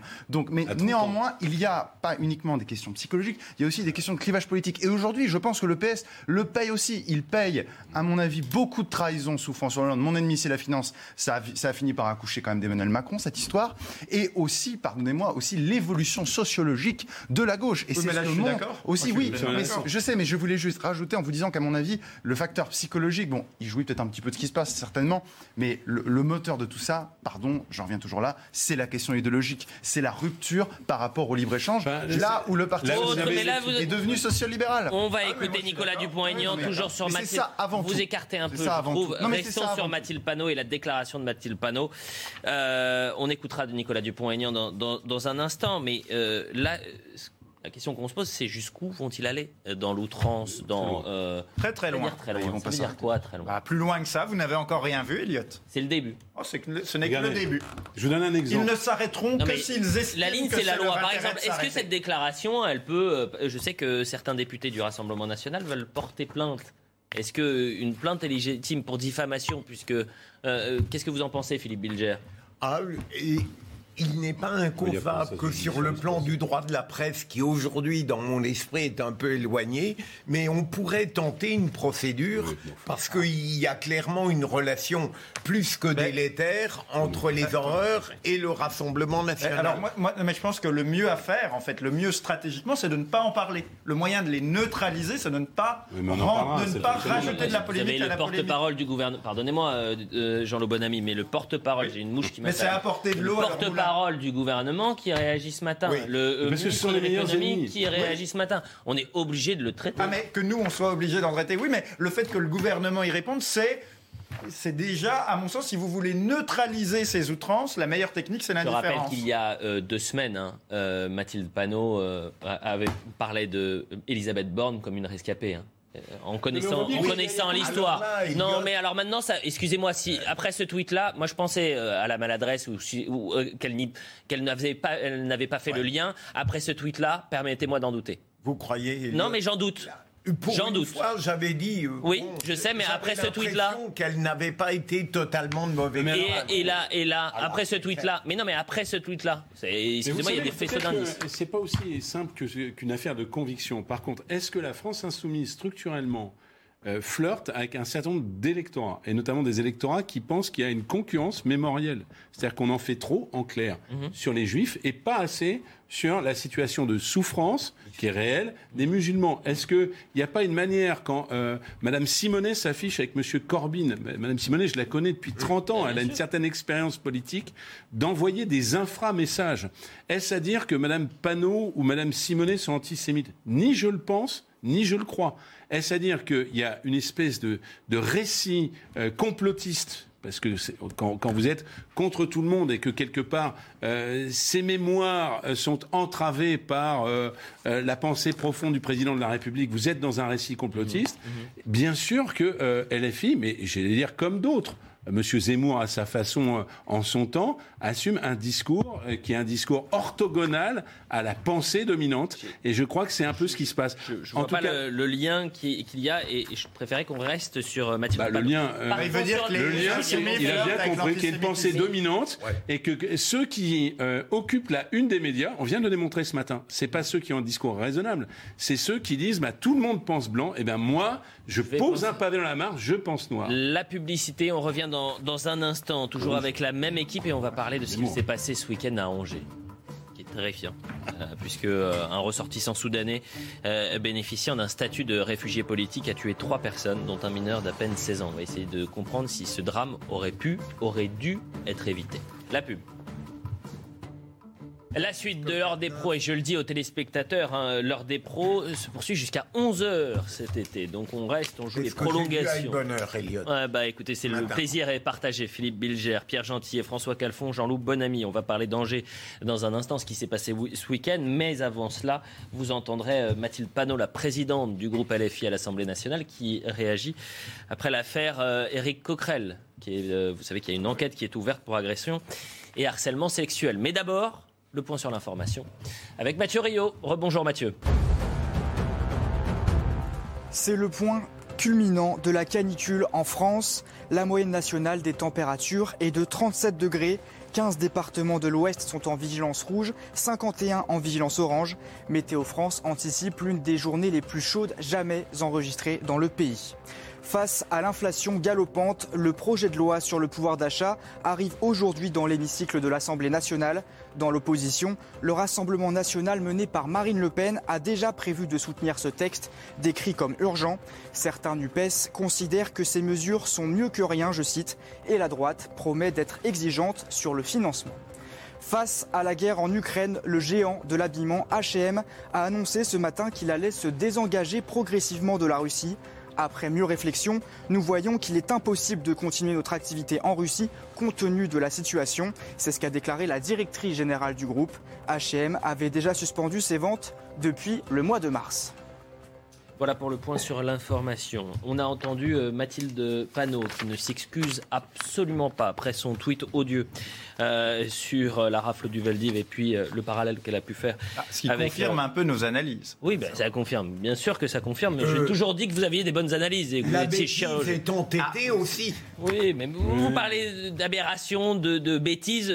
Moi, je pense qu'il y a un fond idéologique qui est bien plus dangereux que la bêtise et l'absurdité du côté de Mathilde à croire toujours à un dessin politique. Bon, écoutez, euh, une dernière fois Mathilde Panot, mais cette fois-ci sur l'affaire Éric Coquerel. Je rappelle que la semaine dernière, une enquête a été euh, ouverte contre Éric Coquerel pour agression et harcèlement sexuel. Euh, je rappelle que la ligne de la France insoumise, c'est de dire si il y a pour Gérald Darmanin, c'était de, euh, effectivement de lui dire il doit démissionner. Pour Damien Abad, il fallait euh, démissionner parce que ces mêmes personnes étaient euh, visées pour agression sexuelle et, même viol. Et eh bien pour Éric Coquerel, ce n'est pas du tout le cas. Ce n'est pas la, il n'applique pas la même doctrine. Écoutez, Mathilde Panot, ce qui est assez intéressant, c'est que Sandrine Rousseau, elle, disait Éric Coquerel, qui est président de la commission des finances, doit se mettre à l'écart le temps de l'enquête.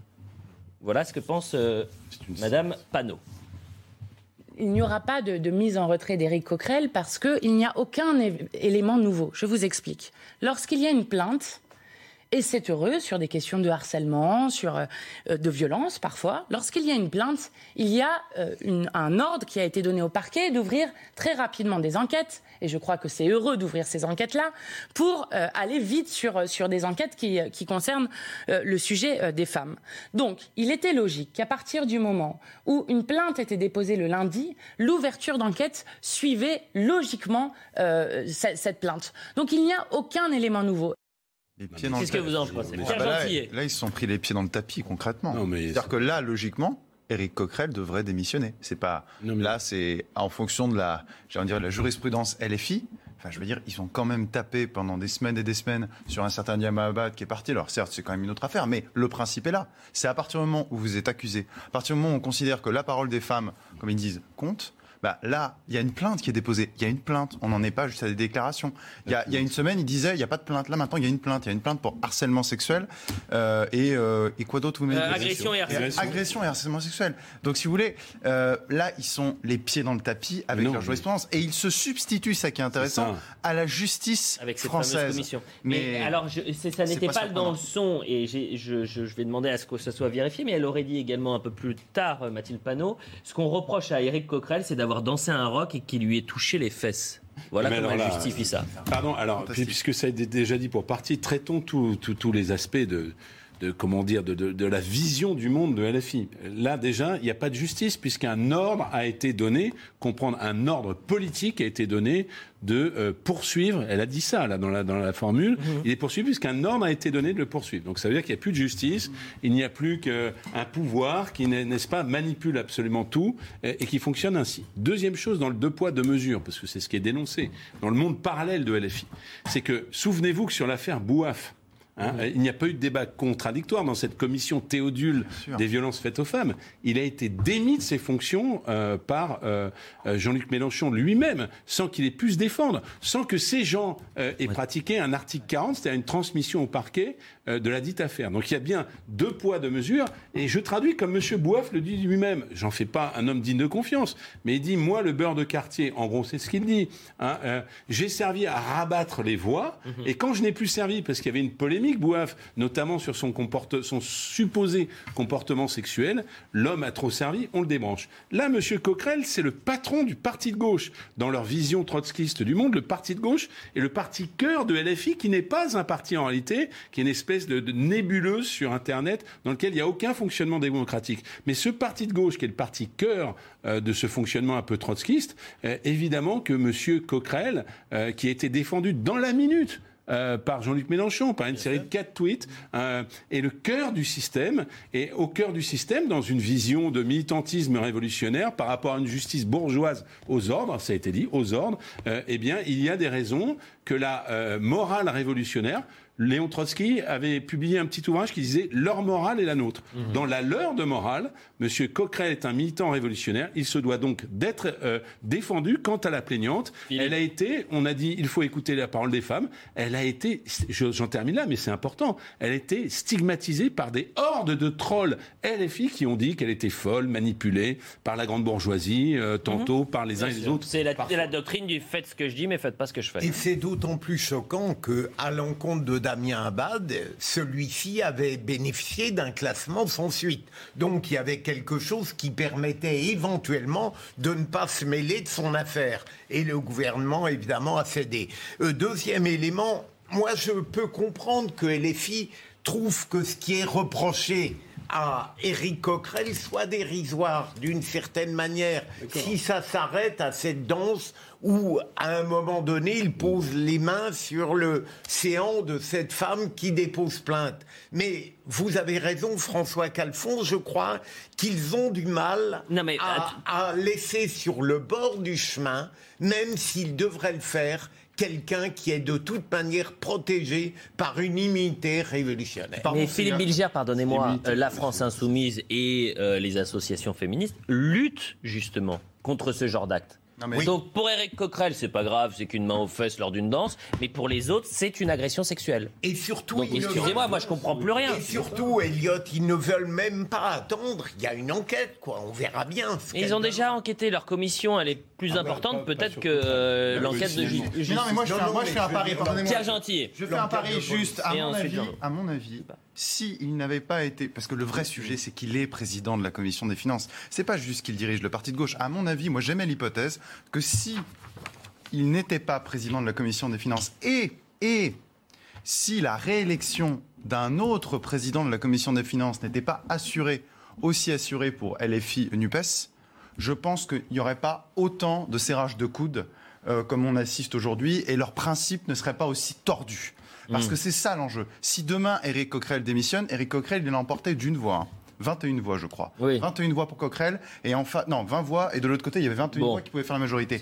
Donc moi je pense que s'il était président de la commission des finances, euh, les choses ne se dérouleraient pas comme ça. On ne le soutiendrait pas autant. Mais c'est intéressant de voir comme quoi leur principe que je désapprouve pour moi c'est la justice qui doit s'appliquer ici et la seule justice c'est la justice française, Mhm. pas la justice à eux de leur parti politique avec leur leur petite position, leurs petits arrangements. La géométrie Bah, variable. S'ils n'avaient pas s'ils problème. n'avaient pas lancé leur euh, leur propre doctrine, bah voilà, ils seraient pas euh, les pieds dans le tapis. C'est l'arroseur Écoutez, voilà ce qu'on pouvait dire sur euh, l'affaire Éric Coquerel. Euh, cet après-midi, je le dis, le projet de loi sur le pouvoir d'achat va être débattu à l'Assemblée nationale. On imagine dans quelle ambiance après les tweets de Mathilde Panot et ensuite l'affaire euh, Éric Coquerel. Mais venons-en à ce qui s'est passé à Angers ce week-end et cette horreur, puisque un ressortissant euh, Information terrifiante, puisqu'un ressortissant soudanais bénéficiant d'un statut de réfugié politique a tué trois personnes, dont un mineur d'à peine 16 ans. Le meurtrier présumé a été mis en examen pour meurtre aggravé. On va revenir sur les faits avec Yann Effley. Et euh, on va se demander si ce drame aurait dû, aurait pu être, euh, être évité. Voyez le sujet de Yann Effley. Sur cette vidéo amateur, l'agresseur interpellé par des témoins. Il est presque 3 heures du matin samedi. Lâche le couteau, viens Lâche le couteau, viens Viens hein Putain, il planté au. Trois jeunes hommes de 16, 18 et 20 ans viennent alors d'être tués d'un coup de couteau au thorax. Le suspect est âgé de 32 ans. Originaire du Soudan, il réside en France en situation régulière. Il a obtenu le statut de réfugié politique. Interpellé par des policiers municipaux dans la nuit, il a d'abord été hospitalisé, puis placé en garde à vue. Une rixe aurait éclaté vers 1h du matin au centre-ville d'Angers. La police est appelée une première fois. Des jeunes filles sont alors importunées par le suspect. Celui-ci n'est plus sur place lorsque la police intervient. Il revient plus tard, mais il était conduit par des membres du groupe. Il revient alors une troisième fois, avec un couteau sur l'esplanade Cœur de Maine, où il va tuer les trois jeunes. Les forces de l'ordre constatent une foule importante, parfois agressive. Au total, 23 personnes ont été accueillies au CHU d'Angers samedi. Philippe Bilger, quel regard vous portez sur ce drame? Est-ce que euh, justement il aurait dû et pu être évité? Euh, il aurait dû être évité, mais euh, comment dirais-je, lors de la pause, j'indiquais que malgré l'horreur de ce qui s'est produit à Angers, j'ai tendance chaque jour à économiser mon indignation parce que je suis persuadé que devant cette incurie du pouvoir, il y aura d'autres drames demain aussi graves, voire plus graves. Mais celui-ci euh, réduit clairement à néant les autosatisfecit que le gouvernement s'octroie en matière de lutte contre l'immigration, contre euh, la, les réfugiés qui, euh, en réalité, ne devraient pas avoir le statut de réfugié et qui, après l'avoir euh, se l'être vu refuser, restent en France. C'est une tragédie qui montre à quel point euh, la politique du gouvernement euh, et sans vouloir instrumentaliser chaque horreur qui se passe en France, est euh, non pas lamentable, mais très loin de leur perpétuelle approbation de leur action. Oui, parce qu'on on pourrait dire c'est un fait divers. Euh, mais on pourrait également dire c'est un fait de société, c'est-à-dire que ça représente les maux de notre Voilà. société, c'est-à-dire la difficulté d'accueillir, parce qu'il n'était pas en situation irrégulière, Non, non. euh, d'accueillir les immigrés et plus particulièrement euh, ceux euh, qui sont réfugiés politiques. François Calfon. Bah, écoutez, euh, il y a une chose, je commence par le général, je vais venir en particulier, c'est qu'il y a un échec total du gouvernement en matière de lutte contre l'insécurité et euh, sur les politiques migratoires. Alors je me prononce même pas sur les textes qui ont été pris. Quand vous avez des, des, des- des arrêtés de reconduite à la frontière qui sont ex- exécutés à 5%, 5%, euh, qu'on vient avant, alors c'était pas formidable de 15 ou 20% et qu'en 50 quinquennats, ça s'est totalement dégradé. Mmh. Quand vous avez un ministre de l'Intérieur qui, quand il y a des euh, problèmes de sécurité à, l'endroit euh, du Stade de France qui euh, accuse les Anglais alors que c'est sa propre politique qui produit ces effets-là, qu'il aura fallu une commission d'enquête parlementaire du Sénat pour euh, revenir à la réalité, on est dans un échec le plus total. Est-ce à dire euh, que je ferai un lien mécanique entre euh, immigration et délinquance Non, je ne le fais pas. Euh, D'autres ici se chargeront de le faire sur ce, sur ce plateau. J'ai jamais Mais entendu pour- ça. J'ai en revanche entendu une partie de l'immigration et insécurité. Et ça, moi, j'ai pas Ah de bah, sujet avec ça. Moi, j'ai pas de moi, sujet avec ça. pas- Personne tout dit l'immigration. En tout cas, je, m'en tiendrai là. Quand vous avez une loi qui, à ce point, est si peu appliquée, euh, là, en l'occurrence, elle ne concerne pas cette, euh, ce réfugié soudanais. Mhm. Eh bien, euh, comment voulez-vous qu'il y ait une obéissance des Français à la loi et, quelque part, une adhésion à un consensus minimum sur, finalement, les politiques menées, même si on n'est pas d'accord avec elles. Et donc là, on- nous sommes en grave échec. Je reviens sur un point qui est une question. Euh, sur la question du droit d'asile, manifestement, euh, les mailles du filet euh, maillant dérivant, même pour ceux à qui on accorde l'asile, laissent passer ce genre d'oiseaux euh, qui sont des oiseaux qu'on ne souhaiterait pas voir sur notre territoire. On est en direct avec Noémie Schulz. Bonjour Noémie, merci d'être avec nous, journaliste au service police-justice de, de CNews. On va faire un point sur, sur l'enquête. Où en est-on Noémie? Alors ce suspect, hein, ce Soudanais, euh, vous l'avez dit, euh, de euh, 32 ans, a été euh, arrêté euh, dans, dans la foulée des, des faits, dans la nuit de vendredi euh, à samedi, euh, quand la, la police est intervenue une deuxième fois vers euh, 2h50. Il a été placé en, en garde à vue, euh, hospitalisé d'abord et placé en, en garde à vue parce qu'il avait été euh, passé à tabac par euh, les personnes qui avaient euh, réussi finalement à, à- à s'int- à s'interposer et à, et à le, le faire cesser de, de porter ces, coups de couteau absolument euh, terribles. Euh, il, dans un premier temps, il n'a pas été en état de, de s'exprimer. Il était euh, euh, très alcoolisé au moment où il a été euh, arrêté. Il a ensuite n'a pas été capable de fournir d'explications à son geste, précisant qu'il n'en avait pas souvenir en raison de son alcoolisation. Il a été présenté hier en fin de journée à un juge d'instruction. hein. le parquet de d'Angers avait ouvert une information judiciaire et donc il a été mis en examen pour meurtre aggravé par la commission dans un temps proche d'un ou plusieurs autres crimes, tentative de meurtre aggravé par la commission dans un temps proche d'un ou plusieurs autres crimes et agression sexuelle puisque on l'a entendu dans le sujet tout à l'heure. euh, cet homme, euh, euh, il s'en est d'abord pris à des jeunes femmes dans la nuit. Des personnes se sont interposées. Il est parti et il est revenu un peu plus tard armé de ce couteau. Il a à nouveau tenté de s'en prendre à des jeunes qui étaient réunis à ce moment-là et c'est là qu'il a porté ses coups de couteau et qu'il a tué trois jeunes hommes dont un mineur de 16 ans. Il a donc été placé bien sûr en, en détention provisoire. Le parquet d'Angers hein, qui a précisé que pour les faits pour lesquels il est mis en examen, eh bien il encourt la réclusion criminelle à perpétuité.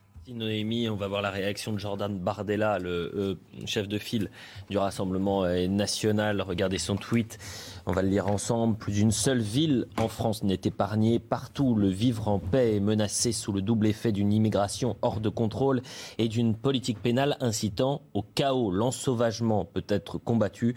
Ne vous habituez jamais à l'inacceptable. Vous en pensez quoi, Pierre Gentillet Quel regard vous portez sur ce drame? Bah, J'en pense que, si vous voulez, euh, c'est tout le temps la même chose. C'est tous les jours qu'on commande ce genre d'affaires.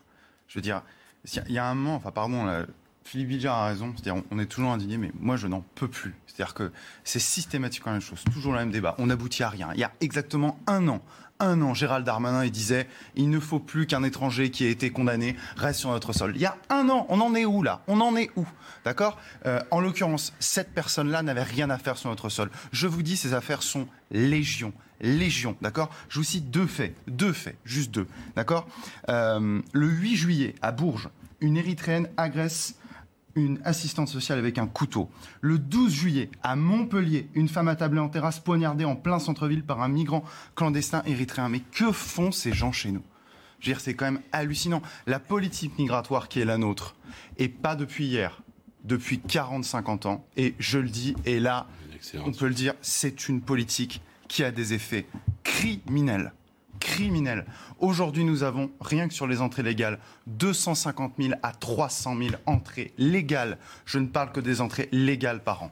Donc, il y a le problème des entrées, Il y a le problème des sorties que vous avez mentionnées, en particulier les OQTF, les obligations de quitter le territoire français, qui à 90%, 90% ne sont pas exécutés. Mm. Mais je veux dire, comment est-ce que le gouvernement peut garder la face là-dessus? C'est dramatique ce qu'on vit. Et ce qui est encore plus dramatique, c'est que jour après jour, ces drames s'accumulent et rien ne change. Et les promesses sont toujours les mêmes. Ce que je vous disais par rapport à Darmanin il y a un an, on en est où là aujourd'hui Et pour On faire la transition, ce suspect était connu des services de police. Oui, justement. Jean-Loup Bonamy. Voilà, bah là, bah, déjà, je souscris totalement à ce qui vient d'être dit euh, par euh, Pierre Gentillet. Et euh, là, il nous faudrait au moins, au moins deux heures si on voulait débriefer la liste des problèmes, des dysfonctionnements. Donc, je vais essayer d'en faire quelques-uns. Premièrement, ce monsieur avait le statut de réfugié politique. Sauf qu'aujourd'hui, le statut de réfugié politique est complètement détourné et galvaudé. Normalement, le statut de réfugié politique, c'est un statut très précis, très particulier, que euh, la France devrait accorder à quelques personnes ou à quelques dizaines de personnes chaque année.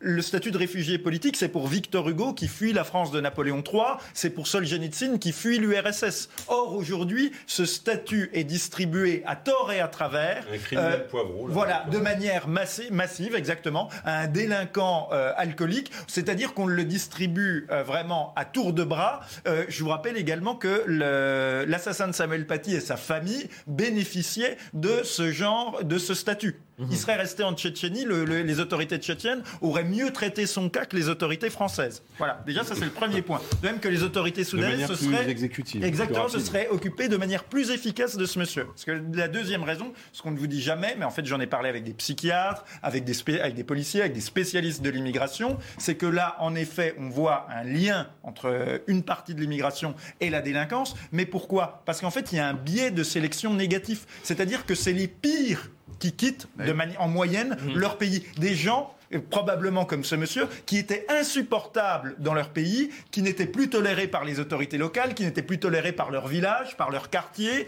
qui posaient déjà des problèmes d'escroquerie, d'agression, d'alcoolisme, d'agression sexuelle, et à un moment on leur a fait comprendre qu'il valait mieux pour eux qu'ils partent. Ils sont partis, ils sont venus chez nous, et on les a accueillis à bras ouverts, avec une politique migratoire et sécuritaire totalement laxiste. Donc il ne s'agit pas de dire que tous les Soudanais ou tous les Érythréens sont de dangereux délinquants, pas du tout. Vous allez au Soudan, vous serez plus en sécurité, vous aurez moins de chances de vous faire agresser par un Soudanais qu'en France. D'une part parce que c'est beaucoup plus répressif, et d'autre part parce que les pires Soudanais, en fait, ils sont en France. Avec ce biais de sélection, en fait, les plus insupportables du village ou du quartier, on les pousse à partir et ils viennent chez nous. Et donc nous, on ne fait rien parce qu'on est dans un angélisme total avec la, la protection des associations, etc., etc., etc. Et enfin, en 5 secondes, Angers, secondes. il y a 15 ans, c'était une ville qui était très sûre. Et aujourd'hui, ça s'est considérablement dégradé, comme beaucoup de villes en France, et notamment de l'ouest de la France. c'est pareil, il y a 10 ans, Nantes, c'était pas Bordeaux, on ça. peut plus sortir la nuit à Bordeaux, Rouen, Rennes, et l'immigration, euh, cette fois de gens qui ne sont, qui ne sont pas nés en France. Je, je ne parle Là, pas vous des êtes parti dans des une logorée verbale qui n'a plus Voilà. rien à voir avec le fait dont on parle. Hein. Pardon Bah, non, euh, qu'à 15 ans, Angers était une ville sûre et qu'aujourd'hui, ça s'est considérablement dégradé fait la- la à cause de l'immigration. Euh, oui. Mais voilà, euh, et tout à l'heure, c'est pour ça que j'ai été euh, parcimonieux. J'ai été parcimonieux dans mon dans mon commentaire. Qu'il y ait des problèmes précis qu'il faille traiter. Vous n'entendez pas un angélique ici ou un type de gauche éthéré qui pense qu'il qui vit chez les bisounours. Il faut les traiter. Et Ça, vous c'est ne clair. dites pas que c'est un sentiment. là. Et je dis pas que c'est un sentiment. D'ailleurs, enfin, je veux dire. J'aimerais bien qu'on reviens, sur les attendez, cinq dernières années toutes les là. attaques au couteau et qu'on dise On combien en ont été commises On par des personnes issues de l'immigration Donc, si vous extra-européenne. voulez, c'est globaliser ne traite pas les problèmes. Alors ensuite, qu'il y ait des problèmes, fait- il faut les traiter. J'ai dit pendant tout le, le long de l'affaire de Saint-Denis que euh, le type qui a doublé ses effectifs de police municipale armés avec des brigades cynophiles, c'est le maire socialiste de Saint-Denis Oui, et qui avait bien. dénoncé et qui avait dénoncé, y compris, c'est pas les choses en général. J'ai attaqué les politiques publiques qui avaient dénoncé l'absence de moyens effectifs de la police nationale dans le département euh, malheureusement le plus criminogène de France, qui est la Seine-Saint-Denis. Bon, de là à dire qu'il y a un programme, Qui, s'en était pris à Thierry Henry lorsqu'il y a trois mois, il avait dit faites attention, le Stade de France n'est pas à Paris En mais à Saint-Denis. C'est pas euh, la même chose. il a repris la Il à avait juste raison. Il avait juste raison. euh, Et les événements donnaient raison à Thierry Henry. bien sûr. Il gère une réalité. euh, Mathieu Hanotin, il a repris la, la- ville qui était dans une véritable gabegie.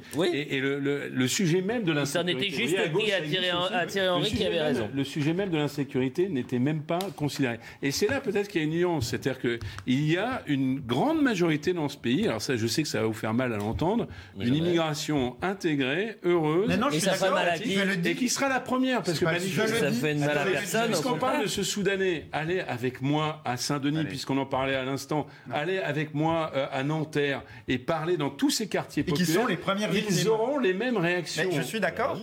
Ah, je suis que nous. d'accord. Eh bien, c'est pourquoi je vous dis, c'est pourquoi je vous dis quand je vous entends Eh dans donc, vous ne votre faites pas envolée lyrique procès d'intention à Jean-Luc l'immigration, Bonamy. eh bien, je dis. Il a dit une partie de l'immigration. Ouais, Il a dit une pire une partie. partie, je l'ai dit C'est-à-dire que le diable se loge dans les détails. Bah, écoutez les détails. François Calfon. Je ne vais pas me faire l'avocat de cas, Jean-Luc je suis d'accord, Bonamy. expert dans les Il y a détails, déjà un avocat. localisation, aucune solution. c'est- ça le problème, c'est les vous parlez de l'insécurité, Ah, dites-moi mais vous ne parlez pas de l'immigration. Oui, enfin de l'immigration, d'une partie de l'immigration. Le sujet, monsieur, je Légal, suis désolé, vous me sympathique, dites, ça Mais on est petit coup d'accord. par petit coup. Ah bah, bien. Le problème, c'est que, pardon, le contraire. ces gens-là et cette personne. Ah, ces gens-là, ça rien- revient. Oui, Attention. les trois personnes que Oui. j'ai Ah oui, les deux Érythréens qui ont poignardé monsieur Hmm. à Montpellier et Oui, mais ça, à, je suis d'accord euh, avec vous. à Bourges, voyez-vous. Là, il y a bien un ce qui lien, s'est passé là aujourd'hui. Là, excusez-moi, le lien, il est qualifié. La solution, c'est une solution nationale. C'est pas une solution locale. Bah, c'est la question de la ça. maîtrise de notre immigration. Donc, c'est un sujet global. Donc, il faut arrêter. notre- Mais tous les immigrés ne sont pas délinquants. Et les- et il y a beaucoup d'immigrés. Et même une immense majorité. Non, mais ah bah vous en Non, foutez. mais on s'en fout parce que c'est Ah bah pas vous le en foutez. Ah non. Mais Ah bah très bien, sujet, très bien. Mais personne Ce ne n'est l'a pas dit. Mais c'est ce qui vient d'être dit. Mais l'Érythréen et le Soudanais n'ont rien à voir l'un avec l'autre.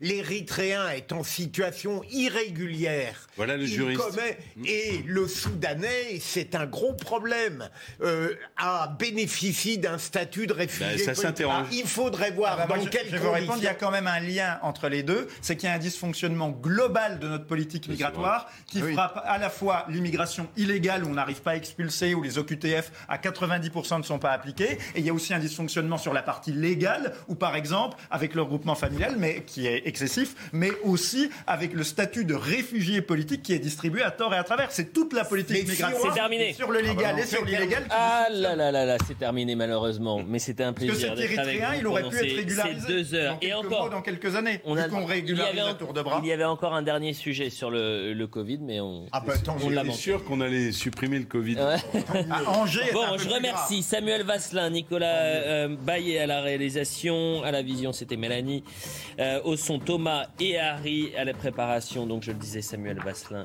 et Noémie. On se retrouve ce soir à 20h. L'info se poursuit sur CNews.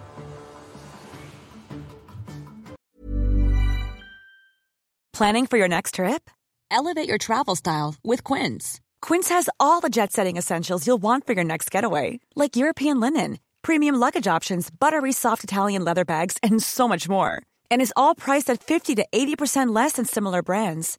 Plus, Quince only works with factories that use safe and ethical manufacturing practices. Pack your bags with high-quality essentials you'll be wearing for vacations to come with Quince. Go to quince.com slash pack for free shipping and 365-day returns.